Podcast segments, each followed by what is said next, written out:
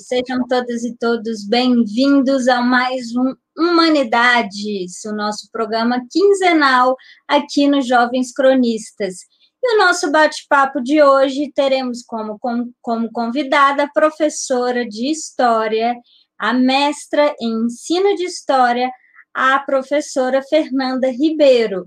E a gente vai discutir um tema que não passa apenas pela sala de aula, mas para todo mundo que se interessa, um olhar atento pelas expressões da sociedade. O nosso tema de hoje é arte urbana. Será que arte urbana pode ser considerado um objeto de expressão humana? Se sim, como a gente pode olhar para as artes urbanas? Será que elementos como o picho, o rap, o grafite são elementos que expressam uma determinada consciência histórica ou uma determinada são esses os temas que iremos agora debater. Seja bem-vinda. Tá me ouvindo? Tá, tá, tá ok sim. o microfone? Obrigada pelo convite para estar aqui, falando um pouquinho com vocês aí dessa trajetória que, que eu estou desenvolvendo na sala de aula, mas também na minha vida pessoal, né? Nanda, fala um pouco da sua formação, da sua pesquisa e de como é que você utilizou a arte urbana para pensar a própria história. É, eu sou formada em História, né, pela Universidade Federal de Ouro Preto, Andréia, minha coleguíssima de casa, de quarto, de faculdade, temos muitas coisas aí na nossa trajetória. É, na sequência, eu fiz o meu mestrado né, no, é, em Educação e Docência na linha de ensino de História, na UFMG, com o orientador Pablo Lima, né? E eu dei sequência nessa, nessa temática de artes urbanas pelo meu próprio interesse mesmo, assim, com, com a coisa em si, né? É, eu vinha de uma trajetória né, de ficar muito ligada a essas questões da rua mesmo, de estar participando de movimento, é, movimento cultural mesmo, de rua, embaixo do viaduto, com o pessoal do skate, está muito ligada com alguns amigos do rap, né, como matéria-prima aqui de Belo Horizonte, e tudo isso foi me motivando a construir o trabalho que eu desenvolvi é, na escola, né? Então, a minha pesquisa, ela se chama Linguagens Urbanas, né? E a Arte Cotidiana no Ensino de História, onde que eu tento mostrar ali um pouquinho de como que essas expressões artísticas, que às vezes é concebida como posturas rebeldes, né? Vandalismo, ou outras coisas do gênero, são capazes de nos mostrar ali como que se configura a consciência histórica né, do, do nosso tempo presente, né? E assim como já foi, é, né, já foi mostrado em outros tempos da história, né? Por exemplo, nos anos 60, com a questão da ditadura militar, né, onde que o picho ali significou a voz ali de uma população, né, a, a, a justa ira, né, e por aí vai, né, a gente tem nos anos 80, com o movimento punk, e se você parar para pensar até na pré-história, né, a pintura em parede, né, essa expressão em paredes, né, é, isso a gente falando do picho, né, do grafite, mas a gente, a gente pode falar de uma, de uma cultura imaterial, vamos dizer assim também. Essa aí foi ali perto de Santa Teresa ali, alguns trabalhos que eu fiz, né, na, nas ruas aqui de Belo Horizonte, com alguns amigos, né, tem o Napo aí, é, então, ao longo dessa trajetória, é, eu procurei trazer isso para a sala de aula por lidar com um público que também dialogava ali com esse tipo de linguagem que eu estava né, inserida já. Então, foi bem interessante. Obrigada, Nana, Nanda, por essa breve explanação. É, quem está chegando agora, sejam bem-vindos. Essa é a professora Nanda Ribeiro. É, peço, por favor, que curtam o nosso vídeo, compartilhe, se inscrevam no canal dos Jovens Cronistas. É, estamos aqui quinzenalmente e, além do canal, a gente tem outros programas aí. É, Mamute, seja bem-vindo. Luiz Gustavo, professor também, seja bem-vindo. É, muitos fãs, viu, Nanda? Henrique Coutinho, além de inteligente, é muito linda. É, e Kátia, obrigada. Professoras lindas, Nanda e Andréia. Obrigada, gente. É, Nanda, é, de uma maneira simples, mas é, saindo um pouco da compreensão do senso comum, diria assim. As pessoas simplesmente, algumas, é tão polêmico esse assunto que para algumas pessoas, é, picho, por exemplo, não é arte, né? A gente sabe que muitas, isso é um debate que perdura durante anos aí, não só na academia, não só no métier, nos métiers artísticos, né? O que, que é uma arte canônica, o que, que, que merece a valorização, o status de arte, o que, que não merece. E claro que, na sua visão, não apenas de historiadora, de uma cientista social e de uma professora que precisa abarcar as diversas linguagens que chegam né, na sala de aula, a gente precisa colher as linguagens dos nossos alunos. Como é que você definiria para uma pessoa leiga, o que é arte urbana? É, a definição de arte por si só já é algo muito complexo, né? Que eu acho que não tem nem definição até hoje. Mas do meu ponto de vista, assim, na minha compreensão, as artes urbanas elas estão compreendidas naquele espaço fora de um quadrado, fora de um museu, né? Então, por exemplo, é, a rua, né, em si, são, é, é a galeria, é o suporte né, para as artes urbanas acontecerem. E não necessariamente eu preciso né, ter a titulação de ser um artista né, acadêmico, não preciso ser, ter passado pela Academia de Belas Artes para poder produzir uma arte urbana, né? Muito pelo contrário, né? Então eu vejo que ela pode, ela varia assim, né, nas suas dentro dos seus, né, vários ramos, né, em vários tipos de linguagem, eu chamaria de linguagens, né?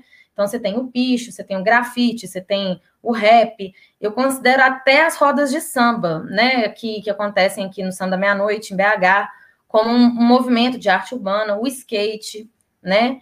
Então, eu vejo um cenário muito amplo para pra, as artes, desde que ela aconteça na rua, né?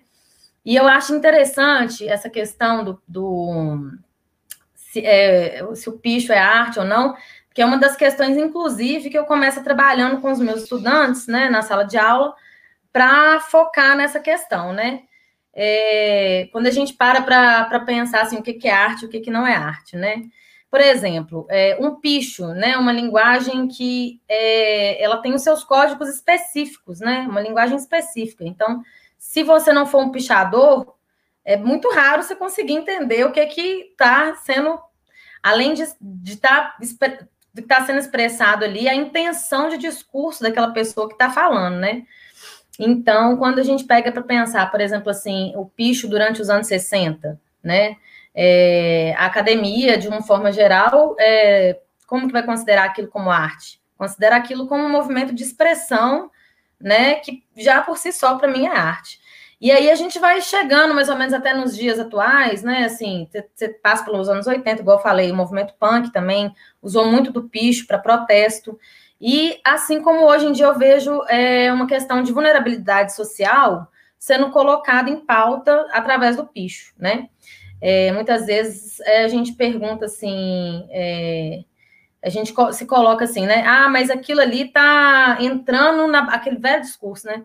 tá ofendendo, a, tá, tá, tá invadindo o meu espaço, né? Quando alguém chega e picha o muro da minha casa, quando alguém chega, sobe num prédio picha o meu prédio. Mas você, assim, né? A minha questão é, quando a gente para para pensar, você olha para um outdoor, né, que está oferecendo ali um Audi, um carro chique, uma, uma roupa de marca, um perfume caro, e você, na sua condição social, não tem acesso àquilo ali, devido a inúmeros problemas, né, que gente, né, isso aqui a gente não precisa nem entrar em cena, porque a gente está vendo aí tudo quanto é lugar, né? Que o Brasil passa, assim como outros países, né, de desigualdade social, aquilo é uma ofensa também, né? Aquilo ali, para mim, também é uma ofensa, assim como para várias pessoas que, que praticam o picho, né? Então, até que ponto, né? A minha questão é essa: até que ponto um, um, essa, essa, desigualdade social que, que são colocadas para a gente o tempo todo visualmente também não é ofensivo, uma linguagem ofensiva para nós.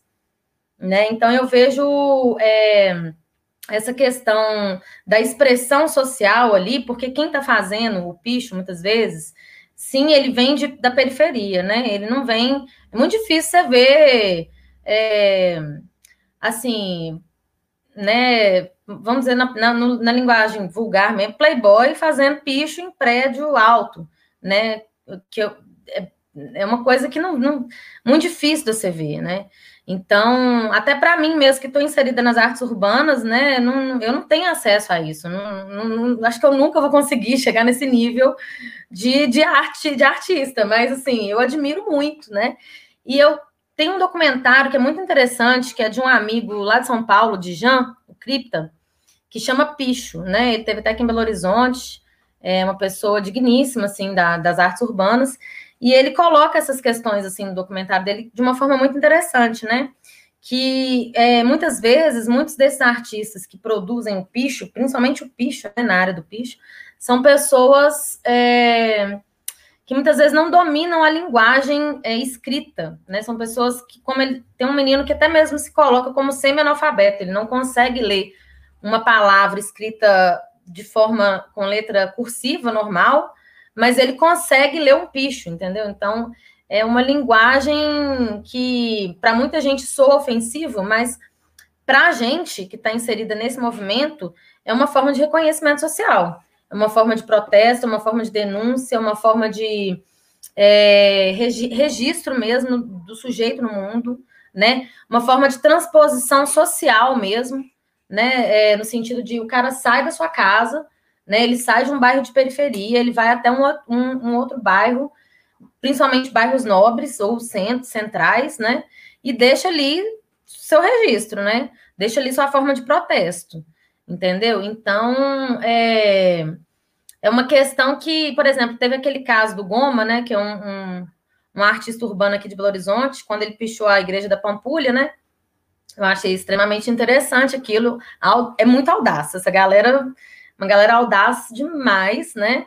E põe a cara mesmo a tapa, né? Então, assim, é subversivo ao sistema, né? Então, o que, ele está querendo criticar ali é justamente essa, essa questão do que, é arte e o que, que não é arte. Porque é arte um cara que vem de fora e coloca uma coisa, né? Tem um investimento financeiro ali por trás, tem toda uma equipe que vai patrocinar, que vai colocar ali e falar que aquilo ali é um monumento, e eu, enquanto sujeito no mundo, né, que não tem ali o meu lugar de fala, como que eu vou falar, né? Como que eu vou expressar as minhas insatisfações sociais, aquilo que eu estou sentindo, aquilo que eu estou vivendo, se eu me considero como artista, mas a sociedade não me dá essa voz, sabe? Então eu achei assim muito legal da parte dele assim poder, ah, essa pintura aí foi eu que fiz lá debaixo do viaduto. Eu faço esse tipo de pintura também. É, na verdade, mais o grafite, né, do que o picho em si apesar de ter, ter me inserido também nesse tipo de linguagem. Mas é assim, a gente não pede autorização, não tem que pedir autorização, a gente faz na tora mesmo. É, porque se pedir autorização também, né, não é quebrar barreira nenhuma, né? Mas é, eu vejo dessa forma, sabe? Eu considero sim as artes urbanas, principalmente o picho, como um movimento artístico que deve ser levado em consideração. A gente deve é, sair desse lugar, dessa caixinha né, de, de arte, tem que estar tá contemplada naquele padrão de aquele regime estético, de, de mimético, né, da, de, de, ser. Né, primeiro já teve isso né, com a, com a, com a arte moderna, né, que quebrou com essa, esse padrão da arte ser algo que tem que espelhar na realidade. Então, se eu for desenhar um corpo humano, ele tem que ser perfeitamente aos moldes lá, né? Do renascimento, aquela coisa perfeita, similar ao corpo humano. Não, né? A arte moderna ela já veio que vem quebrando isso, né? Então a gente tem outros movimentos, cubismo, dadaísmo, que na época também não foram bem vistos, né? É, é, por estarem quebrando com essa noção, assim como as artes urbanas, né? E falando um pouco do rap, por exemplo, também, né? Que são é, expressões que não estão pintadas em paredes, mas estão nos nossos ouvidos. Teve até um caso do rapper de um rapper na Espanha, eu esqueci o nome dele, que ele foi preso por criticar a monarquia, ele foi preso por criticar problema, por, por apontar problemas sociais que vinham em decorrência desse, desse tipo de governo, sabe? Então, assim, é, você vê que transgride aí a, um, a, uma, uma questão, a questões né, problemáticas da contemporaneidade, sabe?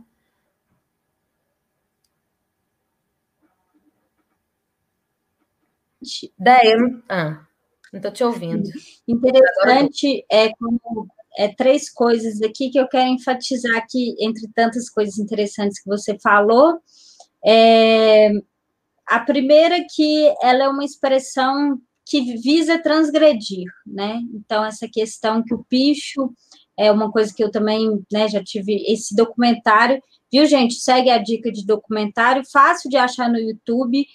Para professor é ótimo. Eu diversas vezes passei para alunos meus, chama O Picho. E aí ela vai trazer várias dessas discussões, né, sobre essa questão espaço físico e transgressão, é a própria noção de patrimônio mesmo que o próprio Picho tenta, tenta transgredir, né? Então, essa é, é, muito bem observado que você colocou essa questão do picho, por exemplo, né, entre tantas outras artes urbanas, ser uma arte, uma linguagem de transgressão. Ela só faz sentido se ela questionar a imposição do próprio é, do próprio capital mesmo, aquele prédio que muitas vezes é construído num lugar e silencia moradores de rua.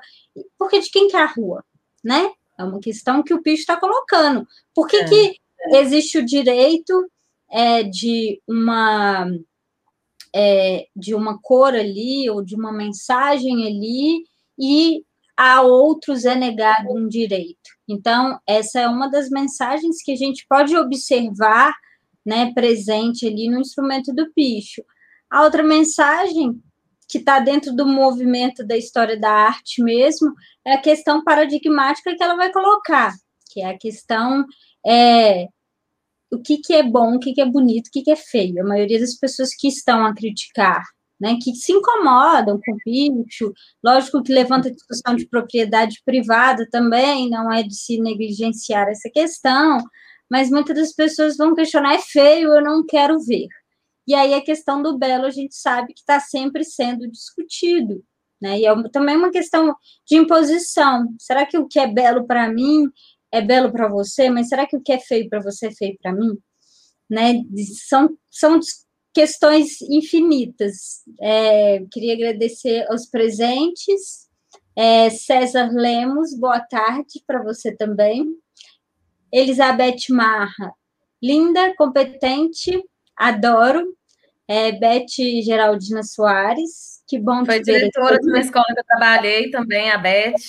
Grande abraço. Muito, muito bacana esse reconhecimento, né, Nanda? Mostra que esse trabalho realmente rende frutos, né? Esse trabalho que você fez de diálogo entre linguagens, entre a gente não pode, de forma nenhuma, negligenciar o que os alunos trazem para a gente. É uma coisa que quem me acompanha aqui, que eu estive com outros professores, eu sempre falo.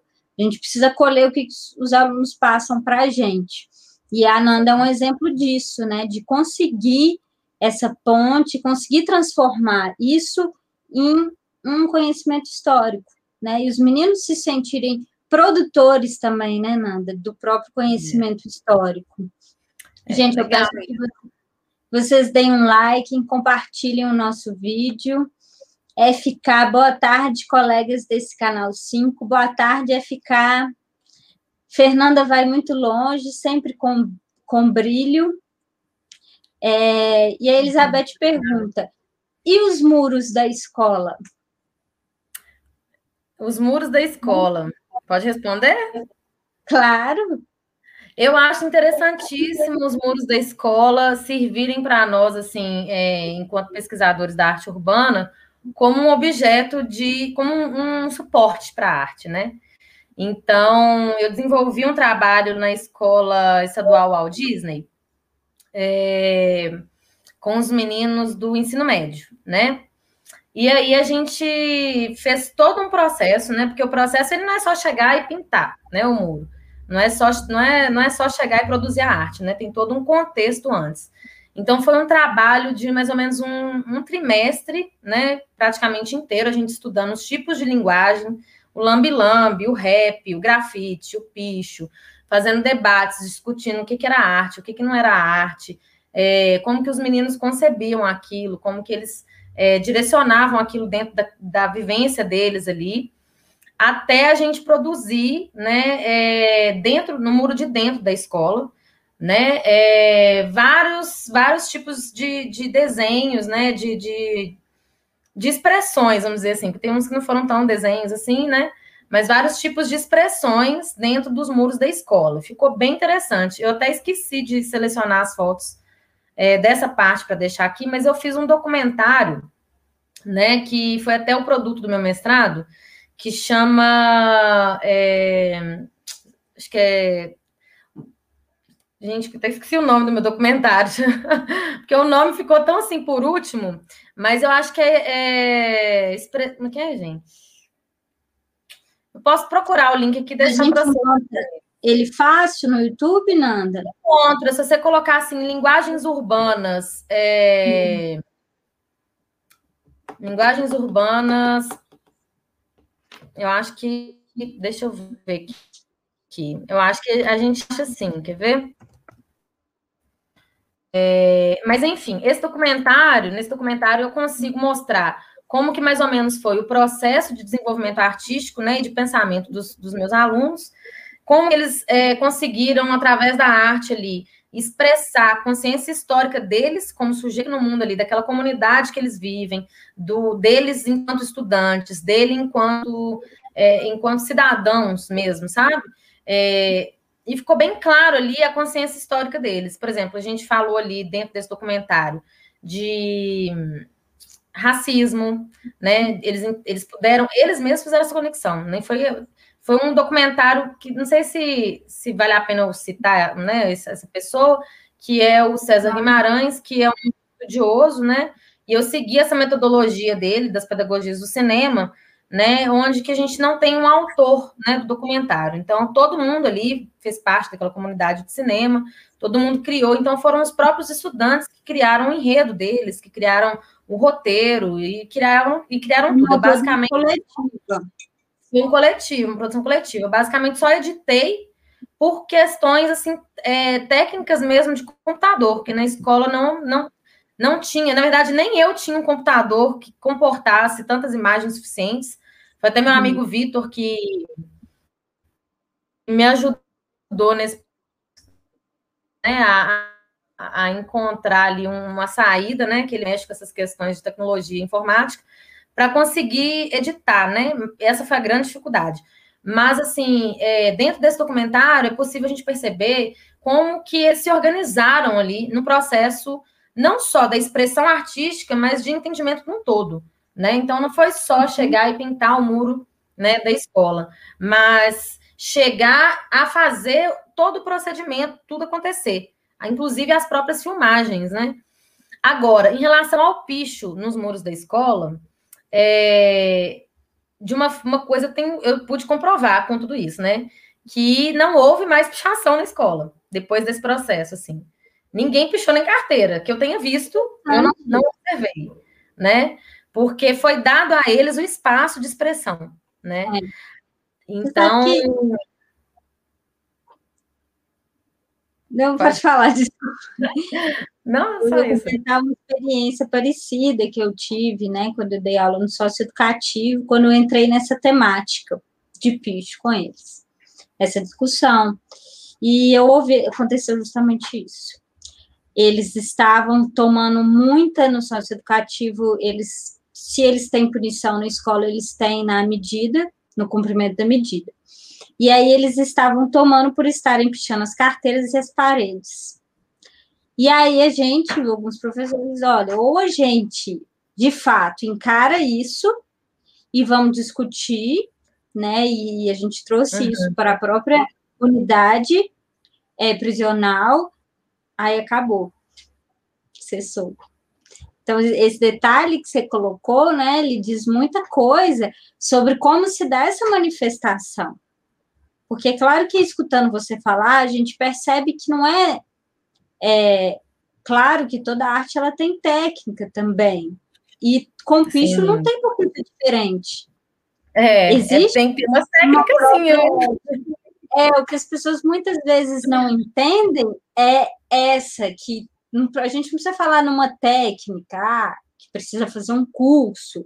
Talvez nenhuma arte precisasse disso, né? Isso é uma é. imposição é. Elitista, vamos supor. Inclusive, assim. tem até uma pesquisadora, Maria Helena Andrés, né, que foi professora da Guinar, que ela coloca essa questão da arte intuitiva.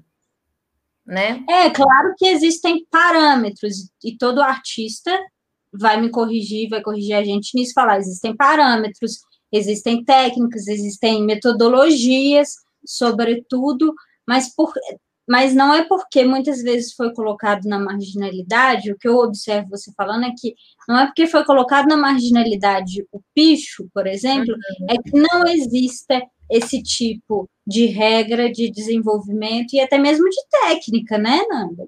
Sim, São nossa, técnicas que não, você subir num prédio de 16 andares, basicamente, né? Para quem já teve a curiosidade de pesquisar como que essas pessoas sobem nesses prédios, assim, é uma técnica e tanto. E para você fazer a arte lá de cima, gente, é uma coisa assim, no rolinho, é um rolinho. É tinta, às vezes, tinta óleo, é uma coisa louca, assim, é um. É. E aí, existe todo um esforço físico, técnica física, é, uhum. é, e tudo isso exige um tipo de concentração, um tipo de estudo, um tipo de busca de conhecimento, né? Sim. Que não necessariamente precisa é, ser formada numa sala de aula, mas ela existe, ela não pode ser negligenciada. E, é. e é interessante como que é, depois que a gente trabalhou, fez esse, esse processo, né? Eu até mandei para você agora o link do documentário no seu WhatsApp, André, porque eu não consegui abrir aqui no meu computador, porque meu computador está muito lento. Mas é, eu achei interessante como que o sentimento de pertencimento dos estudantes com a escola, em relação, pelo menos, né, ao que eu pude observar, aumentou significativamente, né? É, eu, eu via uma maior participação deles é, ao longo das minhas aulas, né? Eu vi uma participação maior, é, um interesse maior, que é aquilo que o Paulo Freire chama de curiosidade epistemológica, né? Que é aquela necessidade que o aluno tem de pesquisar sobre as coisas para entender melhor o seu próprio contexto, né? Então eu percebi que eles procuravam mais sobre política, eles entenderam a importância do conhecimento político, né, da, não só das questões é, em relação aos próprios aos políticos propriamente dito, mas a como que a nossa história política vem acontecendo, né, ao longo dos anos. Por que, que é, essa desigualdade social que a gente tem hoje pode ser explicada a, em tal momento histórico? Como que a gente explica essa questão do racismo, a questão do feminicídio, entre outras questões polêmicas que a gente vê, né, a, a xenofobia, a, enfim, né, todas essas polêmicas que a gente tem trabalhado nos dias de hoje dentro da sala de aula, né, eles mesmos se encarregaram de, de pesquisar e trazer, né, é, traziam letras de música, traziam imagens interessantes de picho e, e grafite que eles vinham e fotografavam. Então, tudo isso favorece essa, essa, esse conhecimento, essa pesquisa, Lula livre, essa pesquisa epistemológica dos meninos aí, esse conhecimento epistemológico, né? E é aquilo também que o Paulo Freire chama da justa ira, né? Essa, essas expressões é, é, que são consideradas muitas vezes como vandalismo, né? É uma justa ira, eu acredito, sim, né? Muitas vezes a gente não, não para para pensar, mas o tanto que, of, né, que é ofensivo a gente ostentar determinados padrões sociais, né? Um carro, uma, uma casa, um, um né, roupas, etc., esses bens materiais que, né, é, ah, porque eu tenho acesso, né, e outra pessoa não, é, né, não é bem assim, né, isso ofende tanto quanto o bicho, né, te ofende, né, é, essas coisas também nos ofendem, então, é isso, né, no meu ponto de vista, né, então, assim, quando eu, é, determinados momentos do documentário que eu, que eu e mais os meninos conseguimos fazer, né, a gente traz essa, esses apontamentos, né, deles, né, é, observando todas essas questões, né, e, e, trazendo como narrativa, porque o, grande objetivo, né, do ensino de história é, é isso, é, é, é, desenvolver a consciência histórica do sujeito no tempo presente, né? Então, através de narrativas, né? Então, eu acredito que as artes urbanas, dentro desse contexto né, de vulnerabilidade social, que é um contexto que eu trabalho, esse é o Napo, um amigo que está no picho também, eu, às vezes, né, colo bastante com ele para poder, né, é, ter um acesso que eu não tinha, né, ao picho. E, e, e, enfim, eu acho bem interessante. Inclusive a música do documentário, né, que eu usei no documentário, é a música de um, de um amigo também que está no, no grafite, que está no picho, que está no rap, que é o Zanetti, né? Ele que produziu essa música. Então eu fui tentando recolher essas coisas que né, estavam ali no, no meu alcance, até mesmo para para como é que eu posso dizer assim, né? É, poderia ter usado outras músicas, né? Mas usei a música de, um, de uma pessoa que estava próximo, né? Poderia ter usado outras referências, mas eu acho que é isso. O, a comunidade do, do picho, a comunidade do, do grafite, das, das artes urbanas, é, é, essa proximidade que a gente vai criando, são esses vínculos, pequenos vínculos, né, que formam uma, uma família, né? Tanto que você tem os grupos, né, de picho, você tem é, várias crios aí, né? Então é, é, interessante, né? Tem as tretas também entre, entre os grupos e tal, é legal. É bem interessante. Mas no nosso caso, assim, enquanto essa, eu, eu faço essa mediação entre uma é, que está na rua e, e, a sala de aula, eu tento, eu tento não me não, não me colocar assim, em um lugar para os alunos, né? Fora é outra coisa, né? Para a gente poder trabalhar isso de uma forma, como é que eu posso dizer?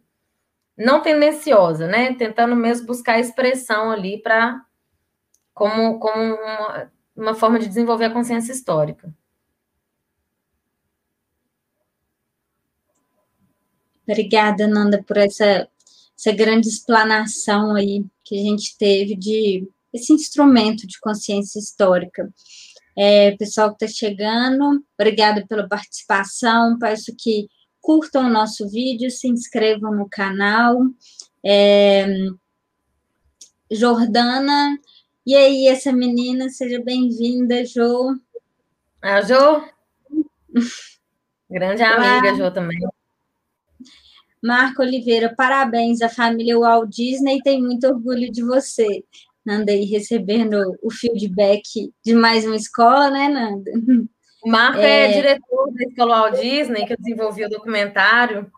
Bem, o Marco foi importantíssimo também para isso, que é, me, me deu, né, o, o, me, concedeu, me concedeu ali o espaço, me deu a, o, a oportunidade de desenvolver esse trabalho com, com os alunos né? Porque muitas vezes a gente não tem esse apoio também dentro da escola, né? né? A, Ser professor, a gente, sabe como é que é. A gente que trabalha em escola, principalmente em escola pública, sabe o quanto é fundamental essa união, né? Essa agregação, né? Porque primeiro que a gente precisa manter o aluno, principalmente o aluno do ensino médio em escola, que muitas vezes é uma luta. Então, ele precisa ter um reconhecimento, ele precisa entender que aquele espaço é dele, né?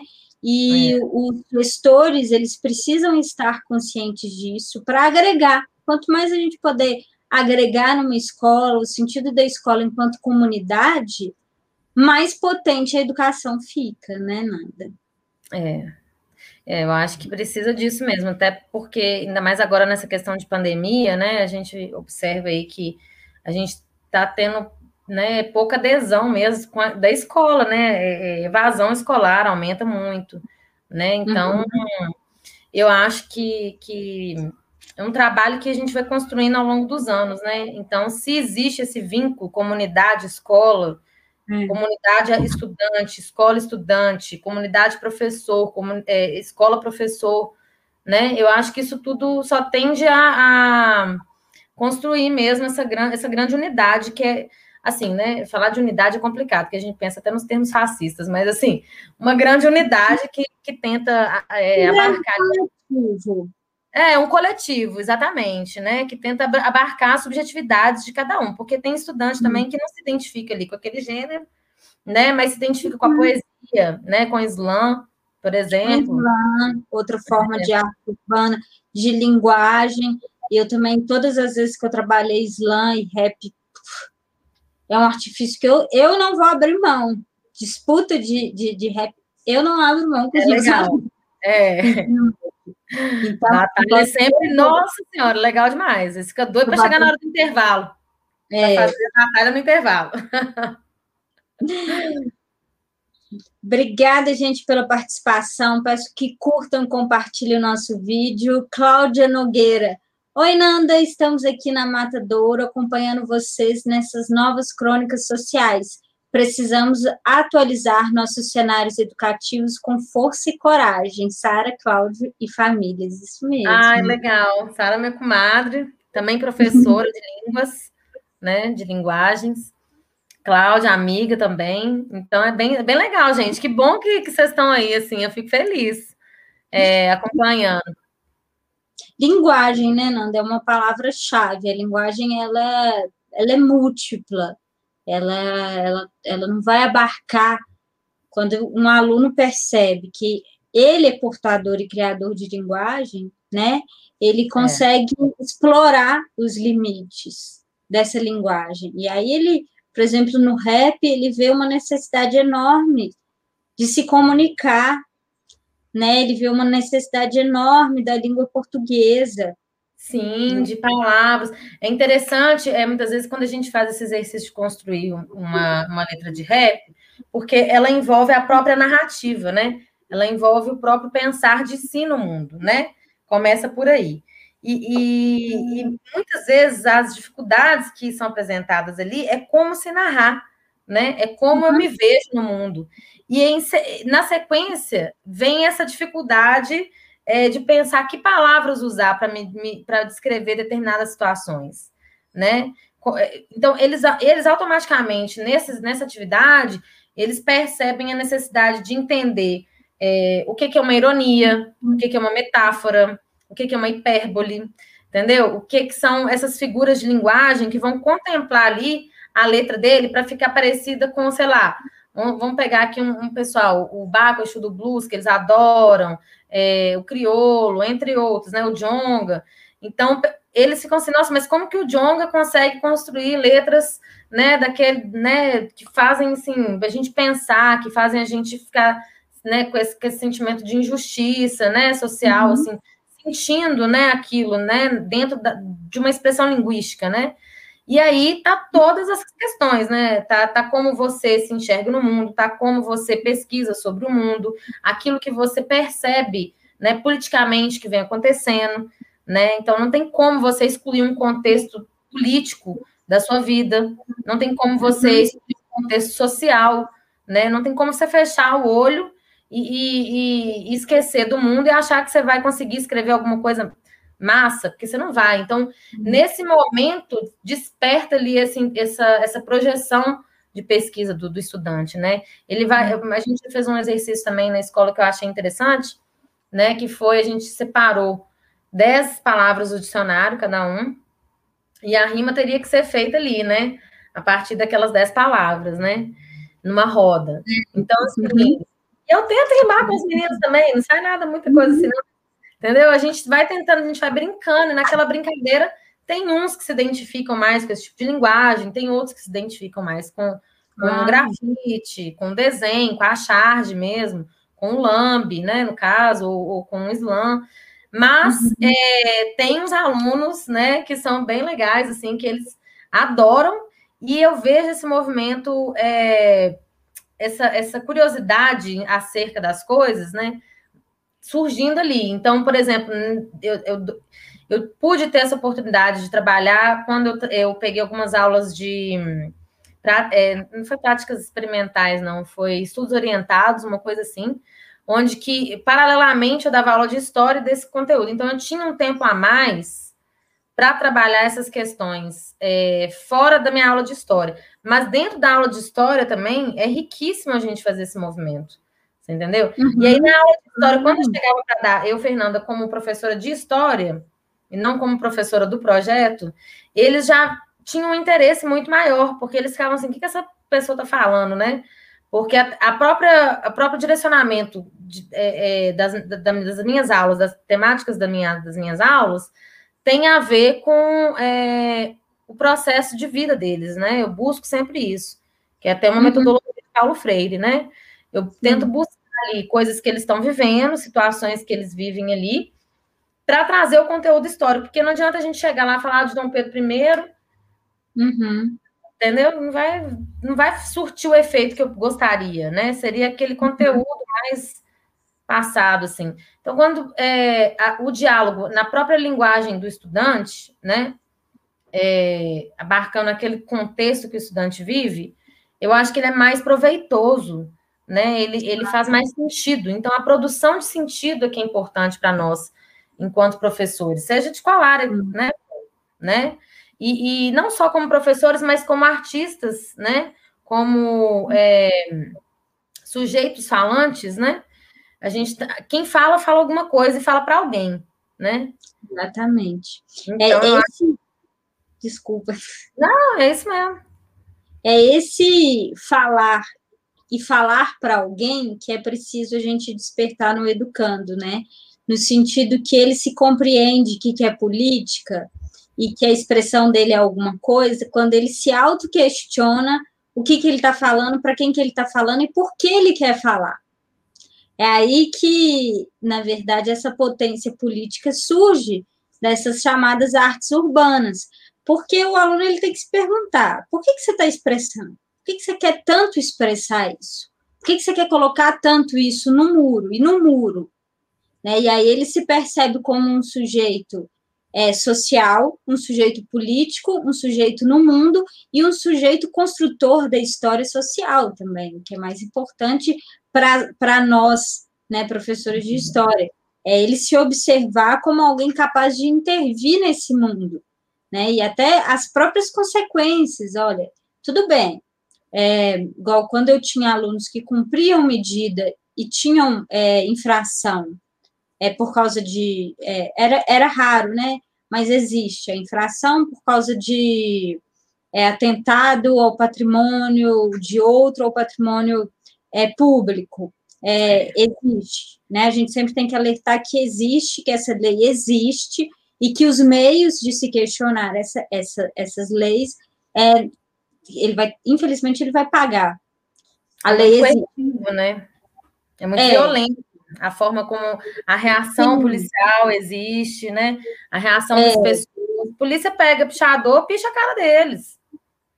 Mas é potencializar é, é, faz isso mesmo. E é potencializar um não, uma não potência autodestrutiva, mas uma potência de tornar aquilo ali. É, um, dia desses a gente, eu estava discutindo com uma pessoa é, o porquê que é, com uma pessoa, um projeto, é, com uma pessoa do movimento do rap de Belo Horizonte, aqui na comunidade de São Geraldo, é, e aí a gente estava questionando sobre as letras. Aí a gente coloca aqui que muito, muitas tem no funk, no rap, uma, umas letras muitas vezes é, de ou é de sexo, ou é de é, sociedade do consumo. É, só que existe também, para um outro lado, uma potência, um jonga, um Emicida, um Racionais, que resiste no meio daquilo tudo, né? Até no lixão nasce uma flor. É, palavra que eles adoram e que é de uma é potência incrível do Mano Brown. E é. é isso. É, e aí, a parte, só que como que eles questionam? Como eles são capazes, eles vão ser lixão ou eles vão ser flor no meio disso tudo? E aí, só é possível a nós, educadores, transformar essa potência de flor se a gente instigar. Se a gente instigar a provocar, a fazer e transformar. É aí que eu acho que o nosso papel enquanto educador, enquanto professor, enquanto mediador do conhecimento, ele é fundamental, né? É. Até mesmo para essa questão do funk, que nem você falou, assim, que é polêmica, né? É bem polêmica. É, várias vezes já entrei em discussões acerca do funk, assim, e e são vários os pontos de vista né, que, eu, que eu escuto falar. Eu tento escutar né, os pontos de vista, até porque é, eu, eu, eu tenho as opiniões, as minhas opiniões formadas, assim, que vão sendo construídas, mas na hora que eu estou lidando né, com um público variado, né, eu, eu tento não me colocar muito, só escutar, né? Essas questões. Uhum. Então, até mesmo o funk, por exemplo, assim, lá na, nesse trabalho que a gente fez no Walt Disney, é, ele não é vetado, né? Muitos meninos produziam funk, só que um funk que se pautava em outro tipo de, de, de contexto, né? Porque existe essa questão da sexualidade, dos, né, infantil ser despertada mais cedo, várias questões que estão relacionadas a abuso sexual, né? Assim como tem questões relacionadas, é, por exemplo, a questão é, ancestral mesmo, do, do, requebrado, né? Do, do rebolado, uhum. né? Então, você tem esses dois pontos de vista, só que eu acho que as duas coisas, né? É, o funk em si, é, é, ele, ele, é, ele, pode é, coexistir ao mesmo tempo ali que ele não precisa estar tá direcionado a essa questão misógina, né? Uma questão de, de incentivar mesmo. Você vê, né? Porque quando a gente é professor, a gente vai vendo, ainda mais que eu já trabalhei com educação infantil também, então, eu observei muito essas questões da, de um despertar da sexualidade infantil muito mais cedo, que eu não acho que tenha essa necessidade, muitas vezes por conta de algumas músicas que eles nem sabiam o contexto ali, que, que, que significava e etc. Então, o, o, o funk, né, em si, é, lá no Walt Disney, a gente trabalha de uma forma muito positiva né? É, a gente pode trabalhar isso dentro de um contexto mais é, crítico mesmo, sabe? E mais da narrativa de si, de uma forma que é não ofensiva, né? É, em algumas questões, principalmente com o corpo feminino, né? Porque a gente que se encontra na situação feminina, né? é, não sendo mulher, porque hoje em dia essa questão de gênero é muito relativo, né? É, a gente pode observar, né? Isso. Então, eu achei bem interessante também. É um ponto bem legal. Não é o problema, não é a dança, né? O problema são é a, é a linguagem da fala, né? Aquilo que se fala, né? No, no meu ponto de vista, assim, né? Então, a gente pode trabalhar isso de uma forma positiva. Eu achei interessante. é a gente que é capaz, existe a potência, existe a linguagem, existe o instrumento. É, obrigada, gente, pela participação. Peço que curtam o nosso vídeo, compartilhem. É, Elizabeth Marra pergunta aqui, Nanda. E o nada com nada nos muros da escola? Nada com nada depende de quem vê né? Porque para quem faz, às vezes não é um nada com nada, às vezes é um tudo com tudo. Então, a gente precisa também direcionar o nosso olhar é, como educador para tentar entender o que que esse estudante está querendo dizer ali, né?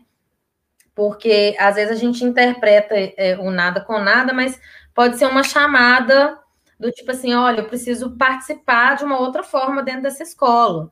Eu preciso participar de alguma forma em alguma coisa. Eu não estou tendo voz, está acontecendo alguma coisa ali externa que eu não estou conseguindo participar. Então, dentro da escola, onde eu tenho visibilidade, onde eu tenho pessoas que me olham, que são os professores, os diretores, os cantineiros, uhum.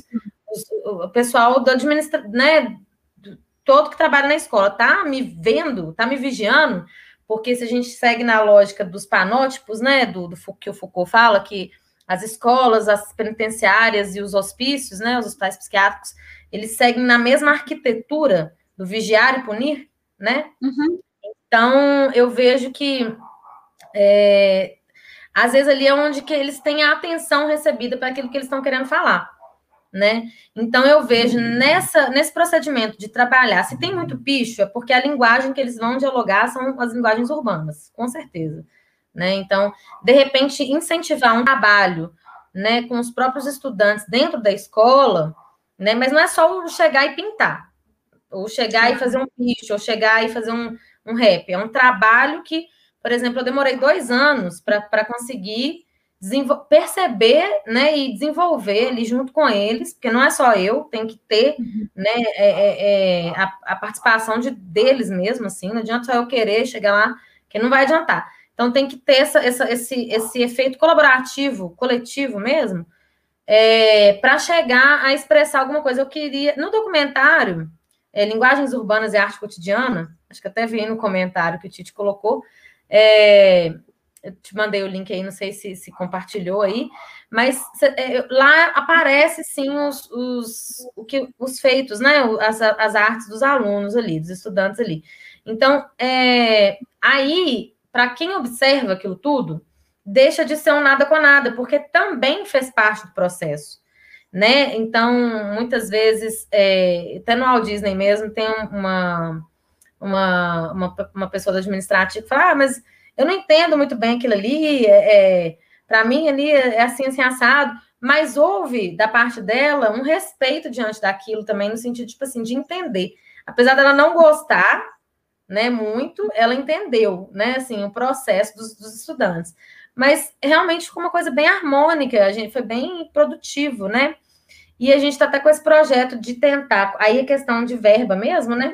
conseguir verba para pintar, porque a escola lá no Walt Disney é um quarteirão, e a maioria das escolas são segue nesse parâmetro de um quarteirão, né?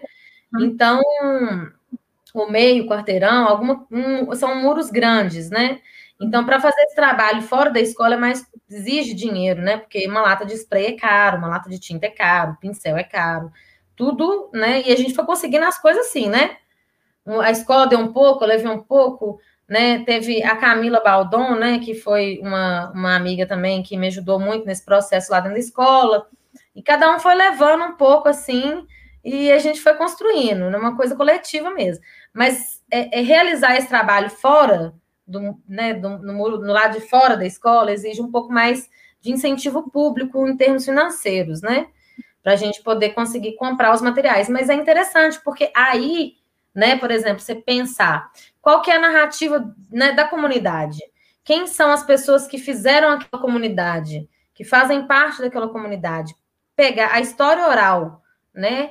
É, a microhistória, né? Daquela comunidade ali, onde a escola está inserida, a comunidade escolar como um todo, e trazer aquilo para a expressão artística, né? Não é só chegar e pintar qualquer coisa. A ideia era a gente né, trabalhar a, a as narrativas pessoais mesmo, né? Tipo, quem são as pessoas mais velhas do bairro? Quem são as pessoas que fazem determinado tipo de trabalho? Né? Quem são as bezedeiras? Quem são pessoas que estão vinculadas ali ao serviço social? E trazer a história dessas pessoas, essas narrativas, né, para a arte, para a linguagem artística, né? A intenção era essa. Agora, é, aí você, quando você, quando você deixa de olhar essas, essa, essa expressão de de, né, vamos dizer assim, que a gente vê como revolta, né, é, a justa ira, como é, tirar desse lugar do nada, né, com nada, uhum. e tentar fazer esse link, eu acho que a coisa fica bem interessante, porque dá para desenvolver um trabalho bem legal, né, só, a gente só precisa, é, como é que eu posso dizer, ter um olhar mais sensível para a necessidade gente, do outro. A gente permite historicizar é, é aquilo que muitas vezes é colocado como marginalizado, né?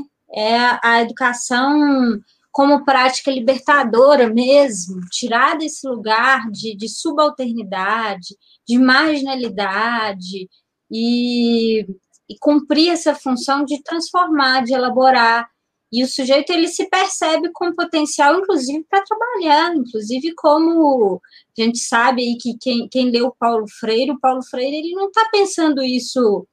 Um documentário interessante. É esse mesmo. Gente, procurem no YouTube Linguagens Urbanas e Arte Cotidiana no ensino de história para ver um pouco desse trabalho que a Fernanda Ribeiro fez na Escola Estadual Walt Disney, escola que fica no bairro Casa, Casa Branca, Branca, aqui em Belo Horizonte, uma escola grande aqui do Polo da Metropolitana A.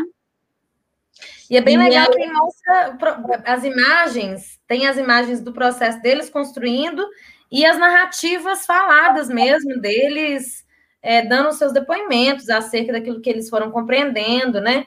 Tem esse menino aqui é, de blusa amarela, ele é ex-aluno, inclusive, e, e, continua participando né, das atividades escolares, isso é interessante demais, né? Uhum. Você vê que teve esse, aí, ó, essa, essa parte é o professor de educação física participando conosco, esse de blusa azul, professor de educação física ajudando um outro estudante.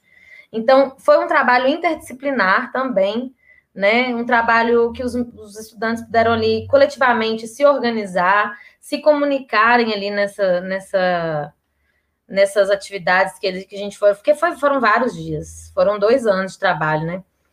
Então foi, a gente criou um grupo mesmo bem interessante. Bem legal. A Yasmin, Nossa, então, muito legal. Foi, foi legal, dá até saudade quando eu vejo. Ah, eu imagino, imagino. Nós estamos tudo parado assim, né, de, de contato. Uhum. Então, né, é, foi bem interessante mesmo, assim, desenvolver. E a gente fez com o mínimo de recurso financeiro que a gente tinha, né? Então, a gente deu voz mesmo. E aí, a gente conseguiu sair né, desse, desse, desse lugar do nada com nada, né? E os meninos não teve mais fiação, não vi, não observei, né? Bom, bom. Gente, obrigada pela participação. É... Cláudia disse que o Francisco está com saudades e te ama muito. Cristina Cavoto, saudações da Califórnia. Oi, Cristina. É, gente, deixem o like, compartilhem nosso vídeo, se inscrevam no canal Jovens Cronistas. É, Mamute diz os muros da escola enquanto louça de estudante. É exatamente isso, né, Nanda? É transformar é, os muros da escola em, em, eles passarem a própria compreensão de mundo deles, o que a gente está chamando de, de consciência histórica, de, de estar no mundo, é. né? é o, é o horizontalizar os conhecimentos, né? É a gente uhum. não hierarquizar nenhum tipo de conhecimento, não sobrepor aquele conhecimento que é dito como é, oficial, que é o conhecimento da, da, é, da escola em si, né, de todas as disciplinas, com o conhecimento do, do mundo dos estudantes, né? A gente poder nivelar de forma crítica, né? Óbvio, né? Porque eu não vou também permitir que um, uma ideia fascista, que uma ideia racista dos estudantes venha nivelar, né, com as ideias que a gente está querendo colocar, né, tudo passado ali de uma forma crítica, né, então uma horizontalização crítica mesmo dos conhecimentos ali, eu acho que é fundamental para a educação acontecer, sabe, é, é, uhum. a ideia é essa, concordo com o Mamute, então a, essa ideia que o Mamute colocou aí da lousa, né, é, o, o, muro da escola sem assim, a lousa é isso, é, é a gente não só está ali na função de educar e desenvolver conteúdos, né? Mas como pegar os conteúdos dos meninos e juntar e fazer esse nó, esse, esse bolo assim, né? Com esse fermento, ou passar e pôr a mão na massa mesmo, você entendeu? É importante a gente pensar, né, quando a gente está falando em, em consciência histórica, que todo sujeito ele é detetor, ele carrega uma consciência histórica, né?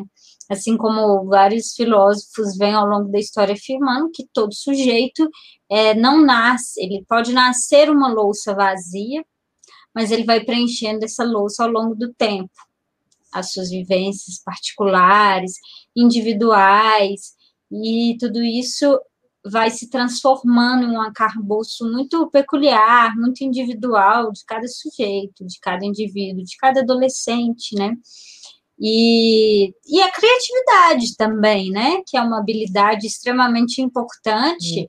na educação, é, é, importante no mercado de trabalho, é importante para o sujeito em si, que ele não pode deixar de explorar é, percepção de cor, percepção de, de formas, de formas geométricas, você mencionou muito bem no documentário, importante a gente ver como é que dá, se dá um trabalho disciplinar quando você faz um trabalho prático é. a esse porte envolvendo é, toda uma escola. É, dois pontos aí que você falou que me chamou a atenção. Que um é essa questão é, da gente tirar o conhecimento histórico das figuras dos grandes nomes, né? Que a história uhum. vem colocando, e que há uma sobreposição historiográfica, né? De, né, nessa questão que a gente. Por que, que eu vou estudar Dom Pedro I e não vou estudar minha própria história no mundo, né? Uhum.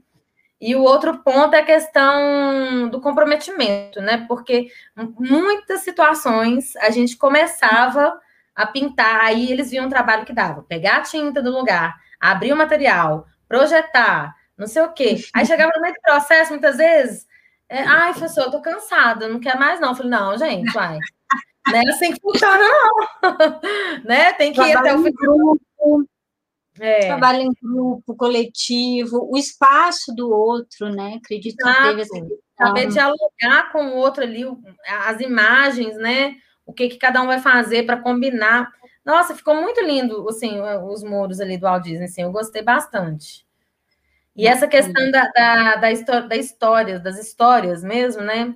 Da, da importância histórica, né? Dessa, dessa saída que a gente tem com a microhistória, de colocar outros protagonistas na história, não só aqueles que a gente estão nos, nos livros didáticos, né?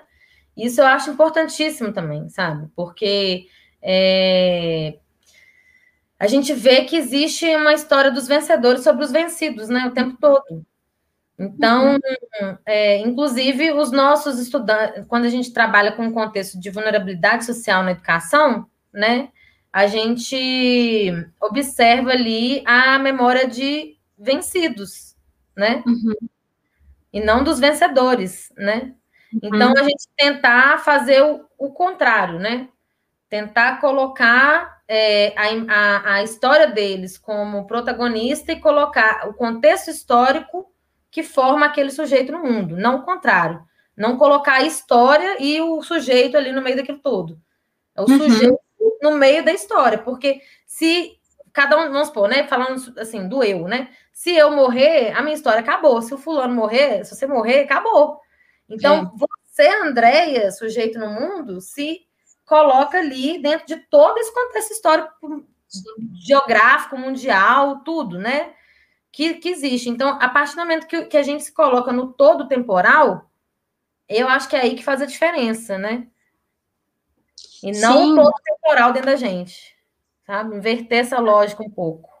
A, a história moderna, né, ela vai trazer essa questão muito pensada pela própria filosofia da história do, do Martin Heidegger, que vai falar sobre é, a gente faz história, o sujeito, o ser humano, ele é um sujeito histórico porque ele sabe que ele vai morrer.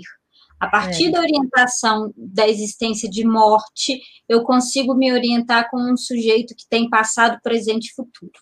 Exato. E aí, dentro disso, isso é muito importante dentro da arte também, né? Que o fazer artístico é se colocar nesse mundo porque eu vou morrer e eu preciso deixar algo para a posteridade né? Isso aí está presente ao longo de toda a história da arte, essa reflexão.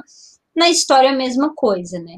O sujeito se percebe, tanto o sujeito coletivo quanto o sujeito individual, pertencente de historicidade, que é a capacidade uhum. de se mover do passado, presente e futuro, porque ele sabe que ele vai morrer.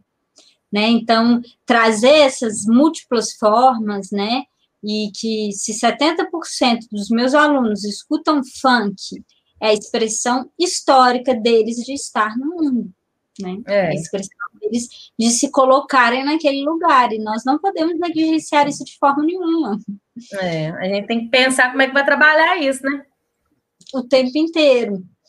É, Vitor Martins, relembrando aqui, é o nome do documentário, Linguagens Urbanas e Arte Cotidiana no Ensino de História. Obrigada, Vitor.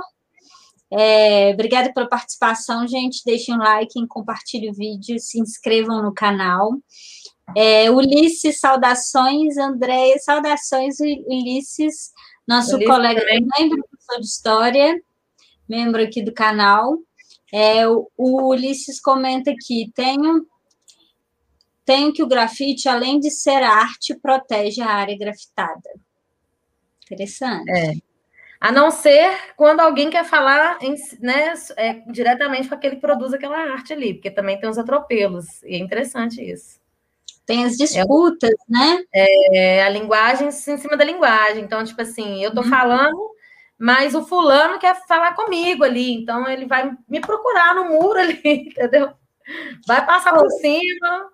É importante a gente se atentar a isso, e eu penso que é um erro nós que às vezes estamos distante dessa linguagem e que somos vítimas dessa discriminação, eu vou dar um exemplo. existem siglas de determinados grupos. E eles usam isso no picho. E como eu sempre, eu não veto, esse, quando eu trabalhava no sócio educativo, eu nunca vetei essa expressão, quis, quiser, né? Claro que, exceto nos lugares em que eles podem é, levar algum tipo de punição, se não podia, eu trabalhava com eles em cima de uma expressão, mas uhum. existia determinadas siglas que foi uma outra professora que me comentou, isso aqui é proibido. Eu acho que eu nem posso citar ela aqui. Eu falei, mas são três palavras super bonitas. Não, isso é tipo grito de guerra entre, entre grupos de traficantes.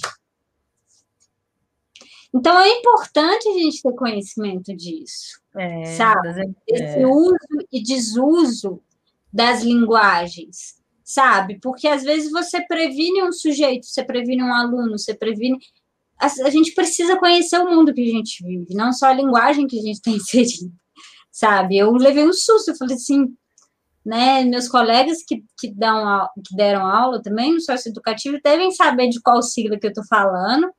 É, são três palavrinhas assim que parecem lindas, que a gente, como professor, ai, que gracinha! E eu quase estava levando um aluno meu a cometer um, um ato. Ele poderia ser, se, se, se né, a unidade ver os trabalhos dele né? assim, é, poderia comprometer o aluno. Né? É. Lica, é, oi, Nanda. Oi, gente. Lica. É, o Ulisses está perguntando uma coisa. Como vocês veem a educação a partir da BNCC?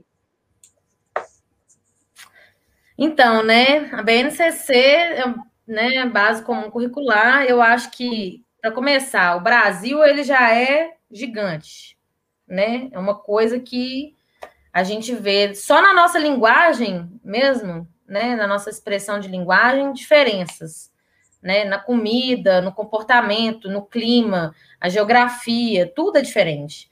Então, como uhum. que a gente vai aplicar, né? Um conteúdo, uma, uma base curricular comum para o Brasil inteiro? Isso para mim é algo muito difícil de lidar. É, é muito difícil, na verdade, é muito difícil. A grande questão que eu vejo dentro dos espaços de educação pública é essa liberdade né, que a gente tem é, de trabalhar aquilo de uma forma mais, de, com mais coesão ao universo dos estudantes que a gente está ali, né? Porque a gente tenta. Nossa, é muito complicado isso para mim, do meu ponto de vista. Porque se você for ver, ver, bem, essa questão do Enem, que vai cobrar determinados tipos de conteúdo, e a situação social que, é, que a gente é colocado a ensinar, né, para determinados grupos de pessoas, principalmente quando a gente fala de vulnerabilidade social, é muito difícil cumprir, né? E então, assim, né, a gente fica em cima de uma corda bamba enquanto professor, né? É. Mas, né, não dá para ver tudo. Assim, sinceridade não. é muito difícil. Não, a gente não consegue atender, é surreal. então, quem dá aula em educação de jovens e adultos, assim, é claro que modifica, a gente vai cumprir. A escola exige da gente, e claro que nós cumprimos o mínimo da base, em termos é. de conteúdo. É, mas há sempre uma seleção, acredito que isso é unânime para qualquer professor uma seleção é, desses conteúdos. E no caso da história, é, do, do, ensino de história, ele, graças a Deus, por um lado, o ensino de história está sendo debatido né, em termos de identidades mesmo, do que o aluno se identifica.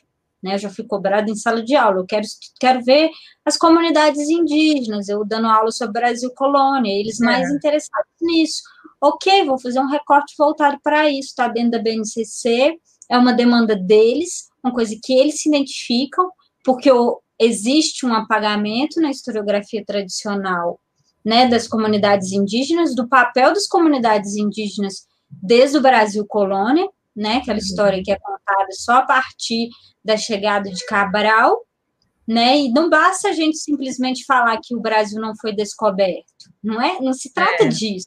É. Se tra trata de, de toda uma estruturação de quem são os sujeitos ali que estiveram nessas terras e o que, que eles fizeram, né? E Não como basta... o livro didático também traz isso para a gente, né? Porque é, os livros didáticos dentro dessa base nacional comum aí, curricular, é difícil demais a gente trabalhar. É. Sabe? Sim. Nossa. É o que eu falo, agora que está começando essa discussão.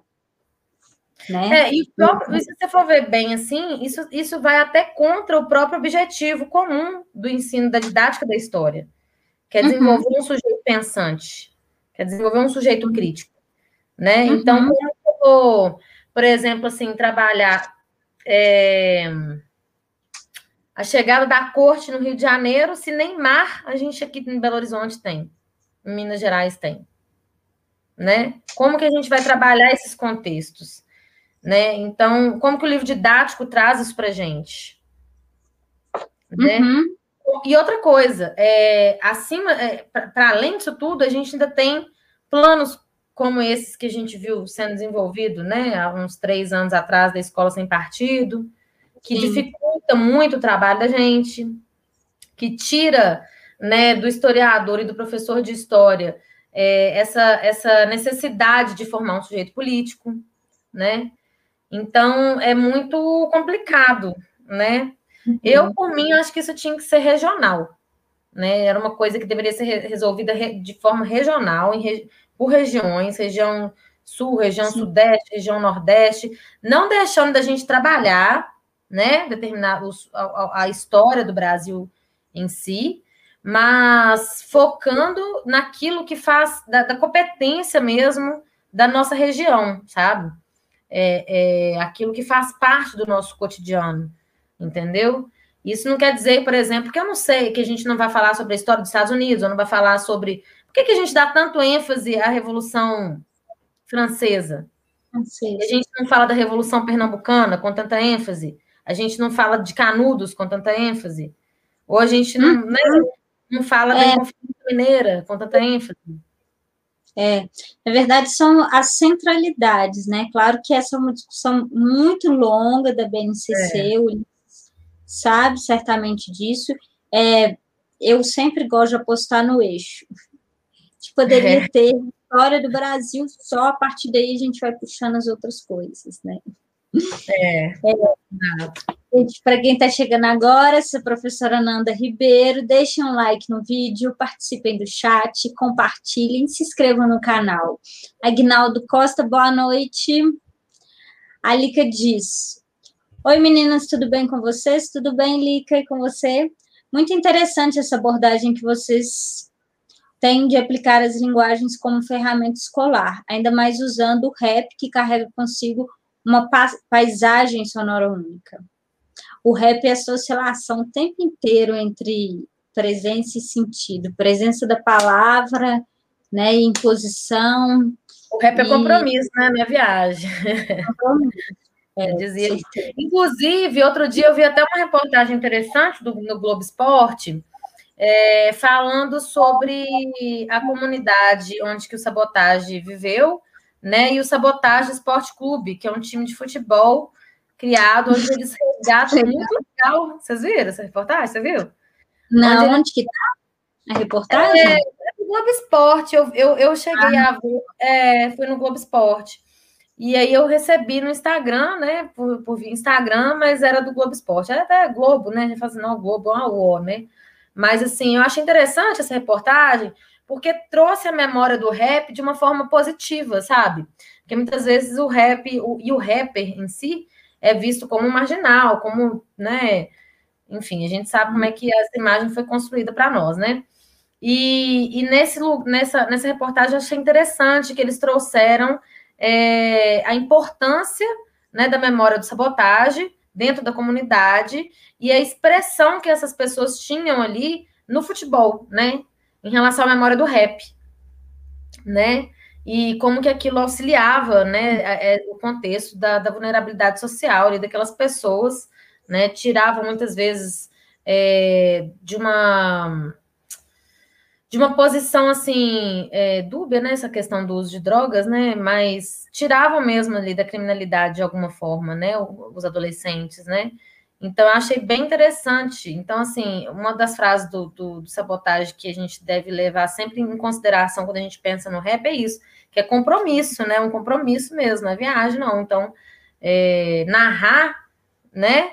É muito massa. É, é, o que faz a gente estar tá existindo, né? Se a uhum. gente está aqui narrando, eu com a Andrea, né? Vocês que estão aí comentando, né? Todo mundo que, que vai assistir depois. Então, é uma forma de narrar, o sujeito não, da gente se narrar, né? E eu acho que essa, esse tempo que a gente está passando de, de, de pandemia, né? E, essa, e essa, esse, esse, essa, esse maior explorar que a gente tem dos meios de comunicação democratizou muito, porque que dia que a gente ia poder fazer uma live, né?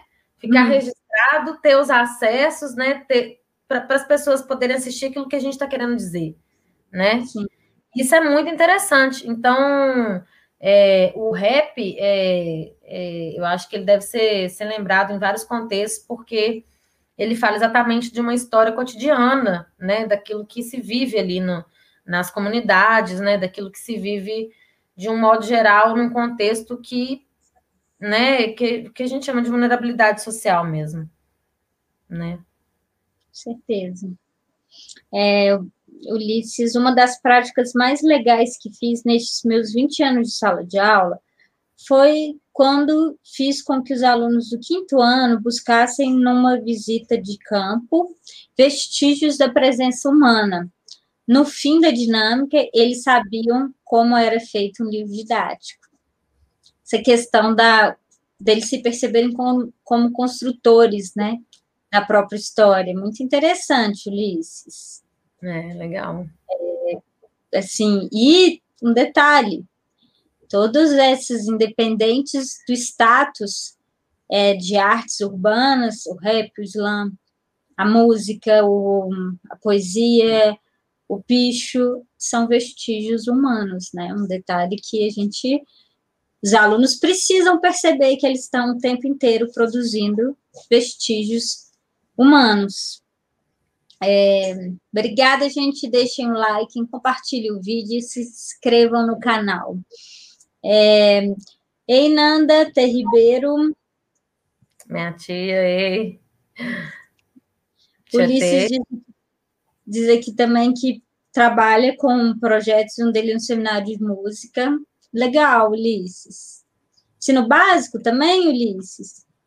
É, João João, Falando em funk, lembrei de 2012, por aí, onde nós tínhamos a ascensão da classe média e o funk ostentação.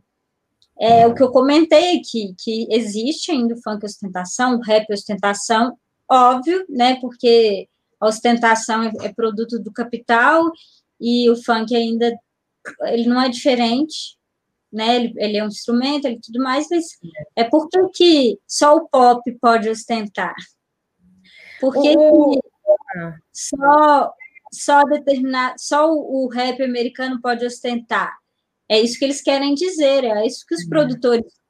É claro que é, é, legal quando o sujeito que produz, que o rap e o funk, né, o funk feminista que está crescendo muito, né, que uhum. foi essa subversão, né, as meninas viraram e falaram, as meninas, estou cansada de ser objeto, eu vou responder esse cara, vou responder é, é né, MC Carol, tal, mas existe ainda ostentação, óbvio.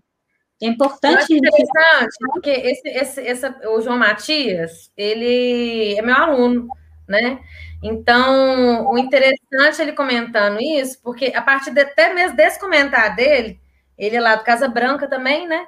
É, a gente consegue perceber aí que ele se, se posiciona no mundo assim de uma forma crítica. Quantos anos que ele tem? João Matias, deve ter. Quantos você tem, João Matias? Acho que é 16 ou 17, sei lá, por aí. Está relembrando uma coisa de 2012. Ele era bem jovem, né? Então, assim, é, é, pegando o passado, trazendo para uma reflexão Sim. do presente, né? E uhum. de forma crítica, né? Inserido ali dentro do, de um contexto em que ele escuta funk também, ele escuta as, né? A, ele escuta rap, ele escuta K-pop também, se eu não me se eu não, salvo engano, né? Então, ele é um, é um estudante que eu gosto bastante, assim, que a gente tem vários diálogos, uma pessoa que estava sempre me, me, me, questionando as coisas, e você vê como é que desenvolve mesmo, né? Assim, sozinho, assim, o negócio, a gente não precisa fazer muita coisa, não, gente, como professor, não. É só a uhum. gente entender mesmo ali o que está acontecendo ali. Que é, eu, eu acho tão interessante esse movimento, é tão legal. Massa demais, João. Que bom que você comentou aí. Fico feliz. Ele falou que tem 16 anos. Aí, 16 anos. Hoje ele estava com. É, ele era um rapazinho, mas muito legal. Parabéns, Nanda, pelo trabalho. Parabéns, João, pela percepção. É, Ulisses está comentando aqui ainda do seminário de música dele. É, os alunos trazem uma canção que signifique algo para além de uma produção iconográfica que simbolize esta canção para eles. Muito legal, dentro dessa perspectiva mesmo, né, que é importante trabalhar. É sempre muito particular essas, essas, essas o que significa para um, o que significa para outro. Eu acho que é interessante, assim, eu considero interessante, é, independente, vamos supor assim, se a gente estiver trabalhando com uma escola particular ou com comunidade de escola rural, né? É, não interessa muito bem, assim, o, o, foco, né, para o professor. Ele vai perceber isso à medida que ele, enxerga, que ele chega na sala de aula, né? Se é o, no meu caso, foi as linguagens urbanas, né? E coincidiu de eu gostar também participar disso. Mas é, eu falo assim, o interessante é a gente buscar na expressão artística, né, é, formas de desenvolver essa consciência histórica do sujeito, né? Então, por exemplo, às vezes você está trabalhando com uma comunidade de escola rural, como que você vai, né? Você vai entender aquele contexto, vai buscar alguma forma de expressão artística. Você pode trabalhar com a palha, você pode uhum. trabalhar com várias coisas que, que tem na natureza ali, né? O plantio, é, formas de expressão em si, né, Ulisses? Então, eu acho interessante, independente do gênero né, artístico que você está trabalhando, é, eu acho que o nosso trabalho, então, foi bem parecido, né? Certeza.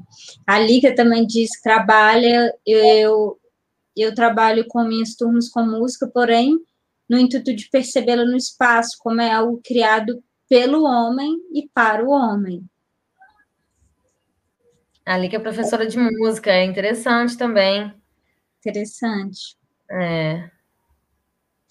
é Lica, o que importa é fugir do conteudismo.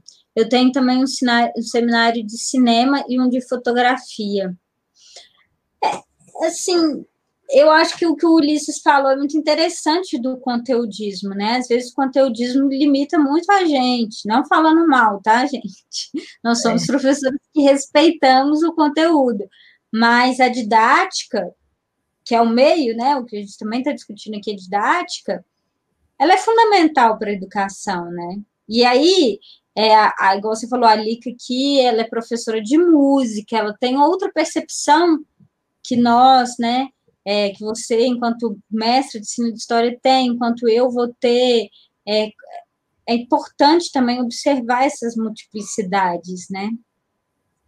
É, e o conteúdo, por exemplo, assim, eu não considero é, é, fugir do conteúdo, porque acaba que tu, é, é a gente transforma, não é que transforma, tudo é conteúdo, né? É que negócio, forma o conteúdo, né? Então, uhum é, a gente trabalha o conteúdo que precisa ser trabalhado, mas partindo de um, de um lugar que seja comum a todos, ou pelo menos a, a grande maioria daqueles que estão presentes ali, entendeu? Uhum. Porque, vamos supor assim, é, ah, é tão difícil falar, né?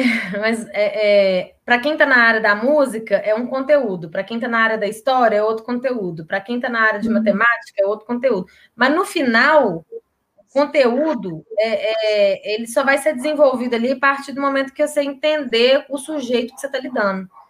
Né? Por, muitas vezes a gente tem dificuldade com matemática. Eu vejo, falo isso por mim, assim, né? Que eu nunca consegui aprender matemática na minha vida mas é porque não houve esse diálogo com o sujeito que estava sendo né, apresentado comigo. Foi, é, chegou e deu conteúdo de uma forma que o cara basicamente aprendeu na faculdade. Ele não teve uma metodologia de trabalhar aquilo, de passar aquilo a partir daquilo que eu conhecia, daquilo, do conhecimento que eu trazia de mundo, né? Uhum. Então, assim, é, chegou e colocou lá a fórmula. Que, que foco, né? O que, que é aquilo ali? Vou entender que é. Né? Então, a forma como que a gente trabalha o conteúdo, às vezes nem parece é conteúdo. Né? E como que cada profissional ele amplifica, mas ele diferencia essa forma de olhar para o conteúdo. Olha que interessante o que a Lika comentou. Eu sei disso, é justamente por isso que trabalha essa temática, porque música não é conteúdo de escola pública. Realmente, existe uma deficiência também, né, Lica? É, da grade, mesmo eu vejo professores de artes muitas vezes não trazem, fazem aulas de história da arte, não é uma crítica, tá, gente? É, os meus colegas professores de arte. É uma crítica à limitação didática que muitas vezes a escola pública impõe, onde é difícil o ensino de música. É, e aí, é isso que ela está falando. Não é um conteúdo de escola pública, ela acaba sendo entretenimento. E aí, o que acontece? A música só cai no ramo do entretenimento, na cabeça do aluno, do educando, do jovem e uhum. dos não jovens, é, e não vira saber. Isso. O que é muito frustrante ver pessoas tratando a música como entretenimento. Ela é também, mas ela não é só isso. É. Né? E eu, a gente estava falando do conhecimento técnico também, né, Liga? No sentido de que toda a arte ela tem um conhecimento específico de fazer. Né? O cara existe dedicação, existe é, sabe, todo um, um modo de se operar aquilo ali para chegar naquela construção que é a música. E outra coisa também que eu vejo nas escolas públicas é o seguinte: o ambiente onde se ensina música, né? Porque o professor começa a dar aula de música, todos os outros professores reclamam dele que está fazendo barulho, né? Uhum. Então, como que um professor vai dar, porque geralmente as aulas de música são ministradas para grupos pequenos, mas na escola pública são grupos grandes, né? Como que o professor de música se vê ali na necessidade de ensinar a música, né? Ensinar os conteúdos, ensinar as práticas, trazer aquilo ali, sendo que existe até uma pressão mesmo de outros professores em relação àquilo, ou por falta de um uhum. ambiente especializado, de, né, fechado para o som não sair, etc. Então, assim, eu já, já, eu já presenciei isso, né? É, outros professores reclamando do barulho, barulho né? Que era emitido nas aulas de música. Então, assim, é, é complicado mesmo o ensino de música nas escolas públicas. Uhum. Fora a questão de não ter instrumento direito, né? Então, o que, que você vai trabalhar? A musicalidade? Você vai trabalhar a percepção musical? Ou você vai trabalhar a técnica de construção de, de, de uma música, de um instrumento? Como que é? Né? É uma coisa que fica à mercê também ali de uma situação física da escola, né? É... Obrigada, gente, pela participação. Deixem um like, compartilhe nosso vídeo e se inscrevam no canal. Para quem está chegando, essa é a Ananda Ribeiro. A gente está discutindo sobre arte urbana e educação, né? É, a Lica elogia esse documentário. É, procurem no YouTube, tem o link aqui também no chat, tá? Do documentário da Ananda, onde vocês podem ver como que ela trabalhou arte urbana numa escola, escola estadual Walt Disney, aqui de Belo Horizonte. É, Henrique Coutinho, arte é liberdade. E um nada com nada para alguém pode significar tudo e mais para quem está fazendo, é, certeza. É, Ulisses, mas eu só me entendo como sujeito histórico se eu tiver consciência histórica. É isso mesmo. Uma dinâmica, né? De construção. É. É, Tamires Oliveira diz: Acho que isso acontece porque a economia do país anda definhando. O funk ostentação não está não tá perdendo espaço para o funk de apelo? Vejo uma relação entre a situação do Brasil e o sucesso do funk de apelo. Boa tarde, Tamires. É... Então, eu não, eu acredito que a ostentação é fruto do capitalismo. Não sei você, Nanda, o que, que você acha? Nossa, eu, é, eu acho que é assim, né? Uma pessoa que sai de uma condição, vamos supor assim, é, de pobreza, né? E consegue se ascender economicamente através de um movimento de musical, no caso do funk, seja ele falando, né? de coisas críticas ou de, de coisas não críticas, né? Que, por exemplo, é, essas posturas misóginas mesmo que eu vejo nas letras de funk não me agrada muito mesmo. Mas outras sim. Então, eu acho que o funk ostentação, ele vem, na real, dizendo isso. Fala, olha, vocês estão ricos, meu filho, eu também estou ficando rico, entendeu? Então, assim, eu vejo mais nessa questão. Agora, o que eu vejo é a apropriação, por exemplo, de uma elite né, econômica que tem poder, né? Você vê festa de rico, toca funk, ostentação, né? Então você vê que é, é, essa é, é isso que eu fico assim, né? Essa dialética, né? A dialética, porque e assim, eu, eu é, é difícil a gente falar isso, porque é, eu, eu, tô, eu, eu, não tô, eu não tô naquela experiência ali, mas eu de fora assistindo aquilo, né, observo dessa forma. Que é uma pessoa que está falando assim: olha, eu também tô rica, eu também tenho poder de compra, eu também tenho aquisição de ouro, eu também posso ter um carro X. Mas o que me incomoda no funk ostentação, que muitas vezes envolve isso, é a questão do, da compra do corpo feminino. Que se eu tiver dinheiro, eu vou ter várias mulheres. Que se eu tiver coisa assim, assim, assado, eu vou ter mulher que a mulher vai querer ter relação comigo por conta das minhas coisas materiais. Isso é uma coisa que me incomoda. A relação da mulher dentro do funk, sabe? Que eu vejo assim como. É, da objetificação. É. Não, da objetificação mesmo. É, mas aí. Eu... É o que a, a Tamires até está colocando aqui, mas hoje em dia eu uso mais o funk de apelo do que ostentação. E vocês?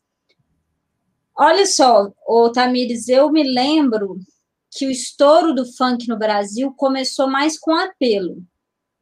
Eu tô com meus 31 aninhos. E Furacão 2000 tá aí, né? Furacão 2000. Você pega um CD que é o, o funk de apelo, de objetificação da mulher.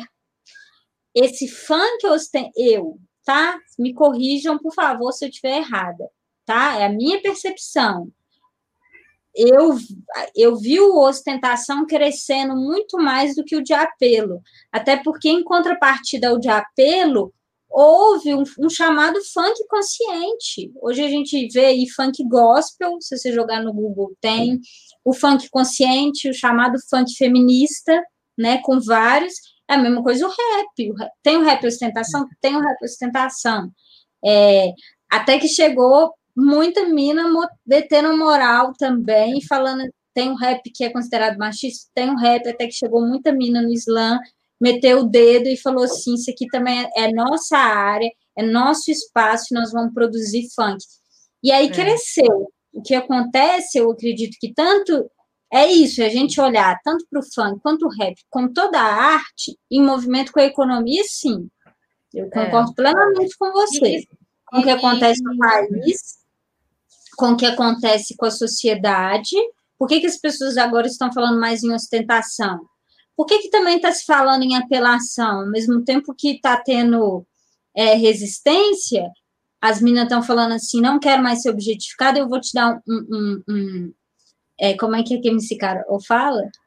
É, sou eu que, é, enfim, vou lembrar que eu vi um trecho de, de, de uma música que da MC Carol é sempre um movimento de forças. Toda vez que a gente tem um movimento progressista, a gente tem em contrapartida um movimento reacionário. Então, assim, quem quer permanecer fazendo, tá tendo resposta para o funk ali de objetificação da mulher, né? As mulheres estão respondendo, e aí vem com um apelo talvez maior em resposta a essa onda de progressismo que acontece.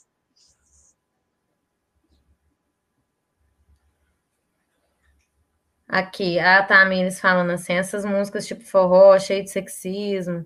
É, eu acho que é isso mesmo. Isso tem, assim como a, a capitalização mesmo, a produção de música comercial para vender, existe em todos os, os, os lugares da, da música, e não só da música, mas da arte em si, né? Sim, e concordo, Tamires. Ela falou, eu concordo, André, mas acho que são fases. Tem mais apelo da ostentação, porque a classe média, sim, realmente faz um é. sentido, né? Porque é. houve uma perda econômica, uma perda de acesso a determinados bens de valores e cresce a disputa, né, de ostentação. Mas eu não acho que seja isso que, que fez chegar na classe média, na classe alto funk, não, né? Eu acho que teve um outro movimento por trás aí que fez com que o funk chegasse nesses lugares, né? Saísse de um lugar e fosse para o outro, né? Eu não tenho nada, não sei se né, as pessoas estão achando que eu tenho alguma coisa contra o funk, eu não tenho, não. O que me incomoda é a objetificação mesmo do corpo feminino, porque eu sou mulher, é, a gente sofre, né, vários tipos de reação diante disso, inclusive por usar um short curto, né, ou por rebolar, ou por dançar no meio da rua, né, então, claro. né, então, assim, eu não, não tenho nada contra, não. Eu acho interessante até de trabalhar com os alunos, mas de uma outra forma, né? Que não seja objetificando o meu corpo, ou o seu corpo, ou o corpo de outra mulher, sabe? É, o que a gente está falando aqui o tempo inteiro, né? A gente não nega, ele está aí, a gente tem que discutir ele. É uma discussão infindável, assim como é uma discussão própria social, é. né? Que que vem desde sempre, no Rio de Janeiro. Aquele, aquele, aquele no funk. Rio de Janeiro, a que sobe para o baile funk. Essa discussão, ela existe, ela está aí. É. E, e, aquele, aquele funk que é bem comum, assim, entre os alunos, né, assim, eu falo pelo, no lugar de professor que a gente vê eles cantando, o que eu quero é ser feliz, andar é. tranquilamente na favela onde eu nasci. Então, acho que você tem várias formas de trazer o funk para o rolê, assim, sabe? Não precisa ser denegrindo a imagem de ninguém, assim. E você pode denunciar várias coisas no funk, você pode fazer várias funções apelativas dentro do funk, dentro do rap, dentro da, do picho, dentro do, sei lá, do, do da MPB, de qualquer movimento, entendeu? Assim, é artístico em si. E a, a, a arte é massa por isso, né? Que a gente pode pode apelar mesmo, né, para a arte, para denunciar as coisas ou para uhum. dizer coisas, né, as narrativas, né. Até e aí, ah. Ela, ela, colocou um negócio legal aqui, tudo, Nanda, absolutamente tudo é elemento para objetificação. Claro, não é só o funk que está objetificando a mulher, não. É, não é, não é, gente. Uai.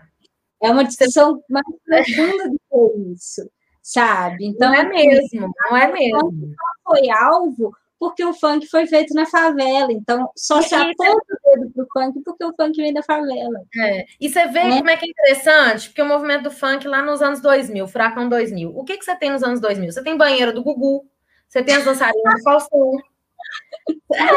É, tem... Gente, a TV nos anos 2000 é assim, é uma loucura. Você entendeu? Você Sim. tem caso de tem ratinho, DNA, sabe? Uma exposição da mulher como uma, a louca, a, a que, que quer dar para todo mundo. Você vê também que é um movimento que a mulher começa a ter mais voz social, que a mulher começa a falar assim, uhum. gente, vou ficar com quiser e foda-se. Você entendeu? E falar foda-se. Não acho que é importante a gente observar. Houve um movimento de emancipação dentro do funk, sim. Porque a mulher teve que responder, e a mulher que respondeu dentro do uhum. funk, elas estão respondendo usando o funk. É, e eu acho que o Entendi. funk ele vem como até uma expressão mesmo da nossa consciência histórica de, disso, né? De que a mulher foi exposta o tempo todo na televisão, a mulher é, é, é objetificada nos grandes programas de audiência pública, né? A mulher é uhum. vista, não é, não é vista, não é enxergada dentro da política. Você vê o resultado da Dilma aí que sofreu um impeachment. Como diretoras, muitas vezes, né, das escolas mesmo, né? É, é, a mulher ela tem essa dificuldade de ser enxergada socialmente. Então, quando você vê um funk misógino, é, é uma expressão da consciência histórica ali também, assim como outros tipos de arte, uhum. como você vê um outdoor de uma mulher de biquíni, né? Propaganda é, de cerveja, que só agora está mudando, mas até então é. teve uma cerveja que até pouco tempo atrás, acho que foi a Devassa, que fez um, Sim um trem que eu virei e falei assim, velho, não vai dar para tomar essa cerveja.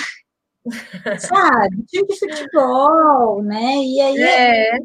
no caso do time de futebol, ninguém, nenhuma mulher vai deixar de assistir futebol, mesmo com a consciência de que tem muita coisa errada. Não no âmbito do esporte, mas no âmbito da torcida. E aí, o que, que a gente faz? A gente ressignifica esses lugares sabe? Então, essa consciência histórica, ela é ter noção que eu estou inserida numa cultura, que eu faço parte dela, só que essa cultura, ela só respondeu de uma forma. Eu posso modificar essa forma. Eu não preciso necessariamente romper com a cultura, porque romper e detonar a cultura, a gente sabe o que significa, é fascismo. A gente pode é fazer um contra do movimento contra a cultura, né? A gente pode fazer um contra a cultura ou transformar, porque a cultura ela é uma dinâmica de tá. constante transformação e o sujeito ele tem que entender que ele é detentor dessa cultura e dos meios de produzir cultura. Sim. Aí a sala de aula está aí para isso o tempo é. inteiro. É. é. Gente, obrigada pela conversa. Deixem o like, compartilhem o nosso vídeo. Oi, Camila. Camila Baldon diz: Boa noite. O que vocês acham do sistema de ensino realizado através dos PETs? PETs, gente, para quem não está fora do estado de Minas Gerais, o governo, a Secretaria de Educação do Estado, criou o programa de estudo tutorado. É um programa feito pela pela Secretaria de Educação, onde todas as escolas do Estado seguem é, para o cumprimento de aulas online. É... E aí, Nanda, o que, que, você acha depois de um ano aí com, com essa experiência? É, gente, é bem pesado, tá? Os PETs, assim, eu acho que é uma, uma limitação para o professor, né? Primeiro porque é, a gente vê essa questão da democratização do ensino sendo cada vez mais dificultada, né? Porque não é todo mundo que tem acesso a aparelho de telefone ou, ou computador com internet. Muitas vezes se tem, você tem irmãos, né, que estão em outras séries e precisam usar o aparelho também na mesma hora e não conseguem. Você tem a dificuldade, né, da gente é, conseguir ministrar uma aula online no, no governo porque, né, dentro do Estado, né, no, no coisa do Estado, óbvio, meu cachorro. É... Desce aí, Bi, desce aí. Porque é, é, é assim, é, é não dá para a gente dar, eles não, não, a gente não tem essa liberdade de, de chegar e dar nossa própria aula, né? Então a gente fica limitado a esse programa, esse plano de estudos tutorados, que muitas vezes é totalmente desorganizado daquilo que a gente está né, vem trabalhando com os estudantes, é, é, é, muito, é pouco esclarecedor, são muitas questões. Agora, isso no ensino de história, agora imagina no ensino de matemática, no ensino de artes, sabe? Em outros tipos de ensino, né? É, a receptividade que a gente tem dos estudantes é basicamente, que tem vídeo na internet, gente, com todas as respostas do PET. Então, se o estudante quiser chegar lá, pegar um vídeo tal, é, PET, volume 1, primeiro ano, semana tal, ele vai achar todas as respostas, ele não vai precisar fazer.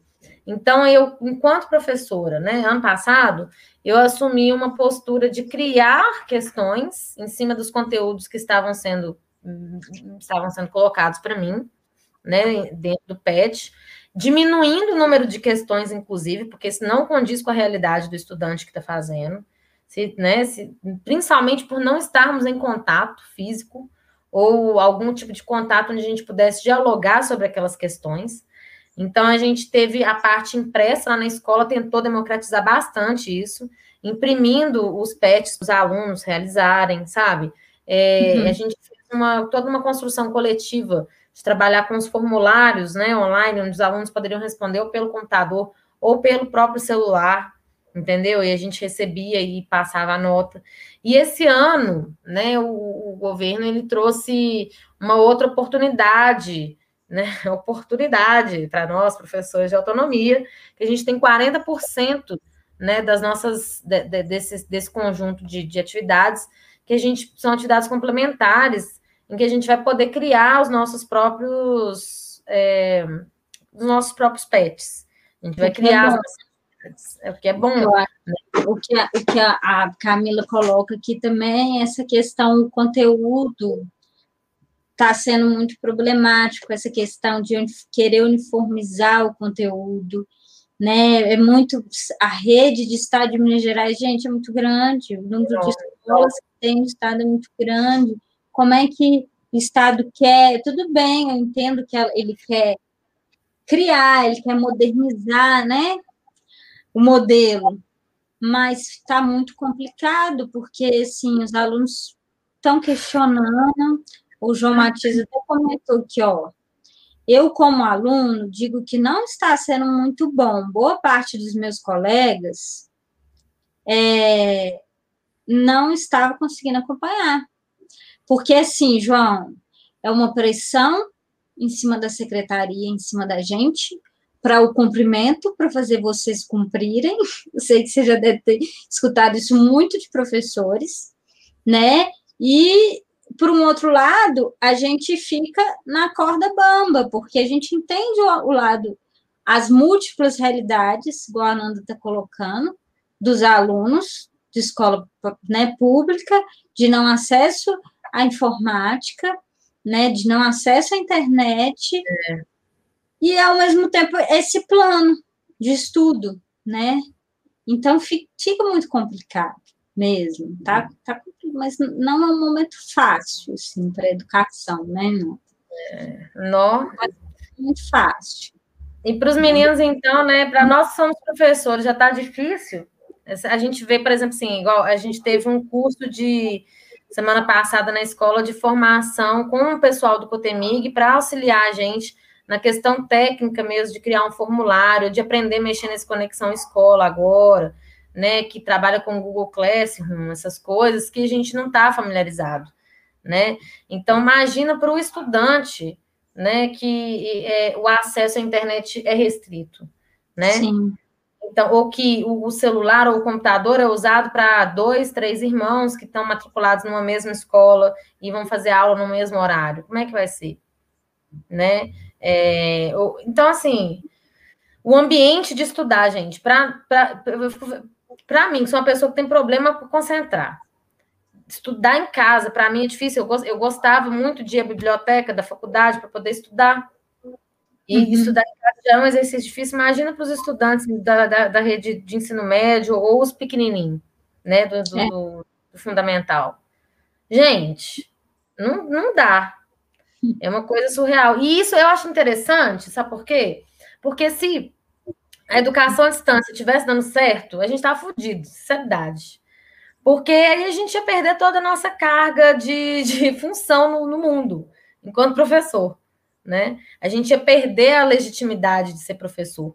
Né? Qualquer essas coisas que, que se vendem na internet, um monte de gente vendendo curso, pessoas que não têm formação na área, né? Pessoas que, que vão vendendo coisas, informações e colocando informação sem ter um, uma pesquisa em cima de determinados assuntos, sem saber o que está falando direito, você entendeu? A internet é um lugar de todo mundo, né? A sala de aula é um lugar de um grupo específico de pessoas uhum. que foram é, é, é, selecionadas, né, por uma carga de conhecimento, porque elas formaram determinada área ali. Então, elas estão aptas a ensinar determinadas coisas, né? Então, é a mesma coisa que eu tentar ensinar matemática, eu não vou dar conta, né? Então, ali você tem essa seleção, você consegue ter esse diálogo, você consegue ter o contato, né? Você consegue desenvolver expressões, né? Então, ainda bem que não está dando certo esse negócio de aula online, né? Ao mesmo tempo, igual a gente falou aqui, que é um espaço que democratiza para nós, porque a gente está aqui falando, uma coisa que a gente não poderia estar tá fazendo há outros tempos atrás, porque não ia ter nem público, né, para assistir. As pessoas não, não, davam valor muito a esse tipo de coisa, né, que era feito online, mas era os eventos pessoais, é, é, é físicos uhum. mesmo, né? Ao mesmo tempo, a educação, eu acho que é um lugar, educa, é, é educação que eu digo assim, né? É, tem educação não formal e educação formal, né? Eu acho que a sala de aula é um lugar importantíssimo, né? A escola é um lugar importantíssimo, principalmente, e não é só em questão de, de vulnerabilidade social, não. Em várias questões, porque eu tenho certeza que estudantes da rede particular de ensino também sentem essa mesma dificuldade de estar no ambiente de casa estudando. Em geral, né? nada substitui, nada substitui a escola. Assim.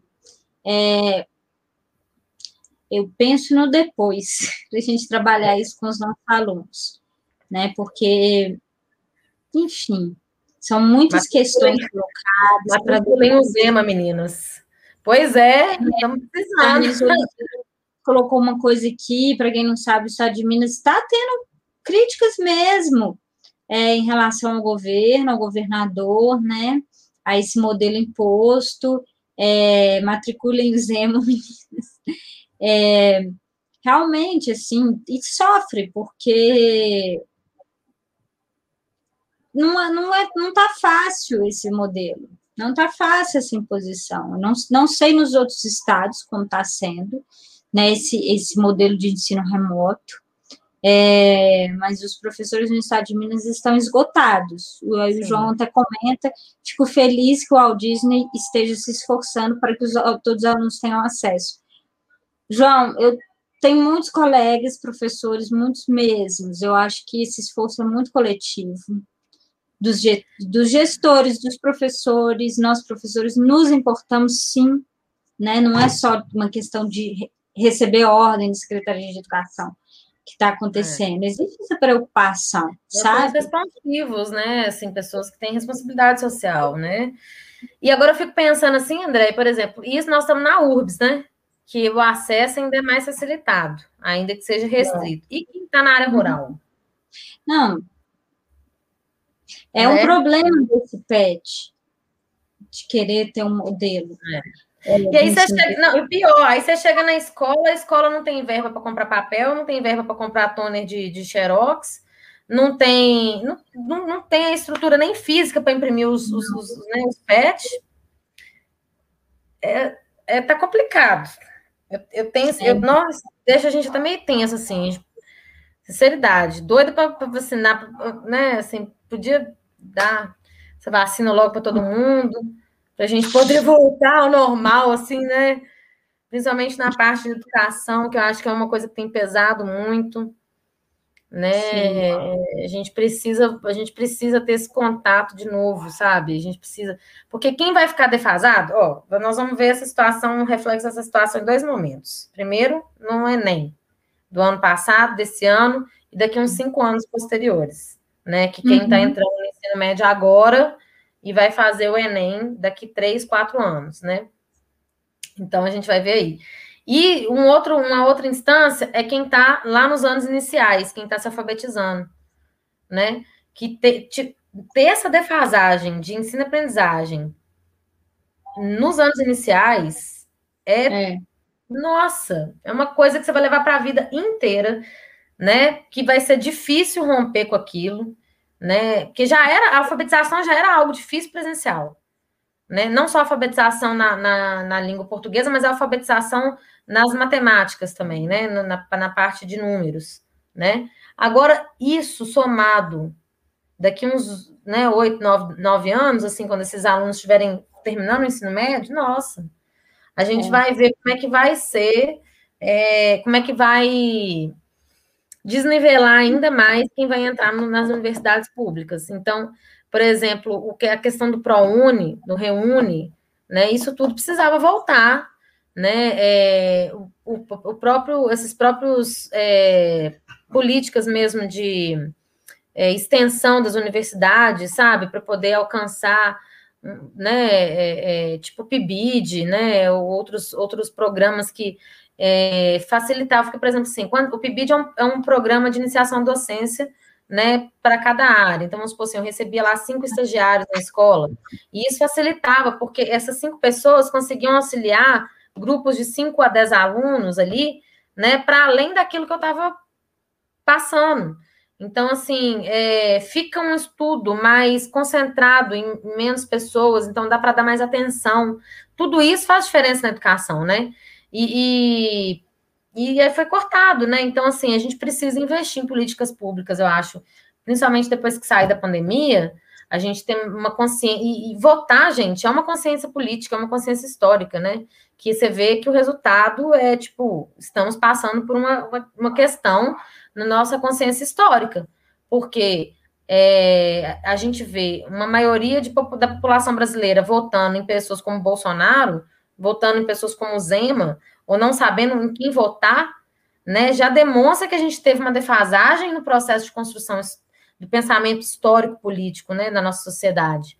Porque senão a gente, gente, a gente não ia, né, cair nessa como como como que a gente foi eleger Bolsonaro, não tem lógica.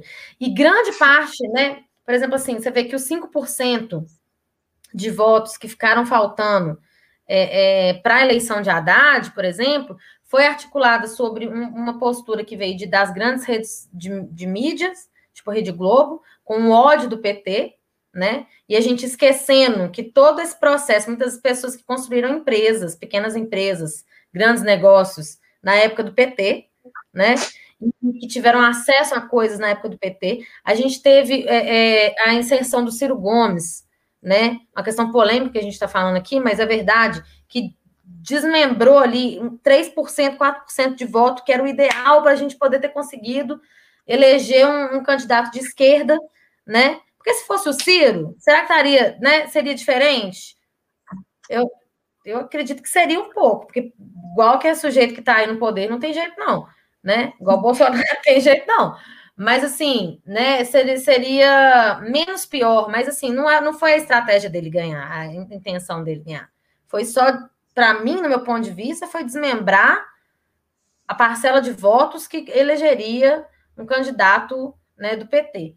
Né? Então, a gente entrando nessa questão política aí, a gente pensando nesse ódio do PT todo que, que, que vem sendo é, somado para nós aí socialmente, a gente pensar quantas políticas públicas em relação à educação, né, que eu estou falando, foram criadas no governo de um no governo PT, né?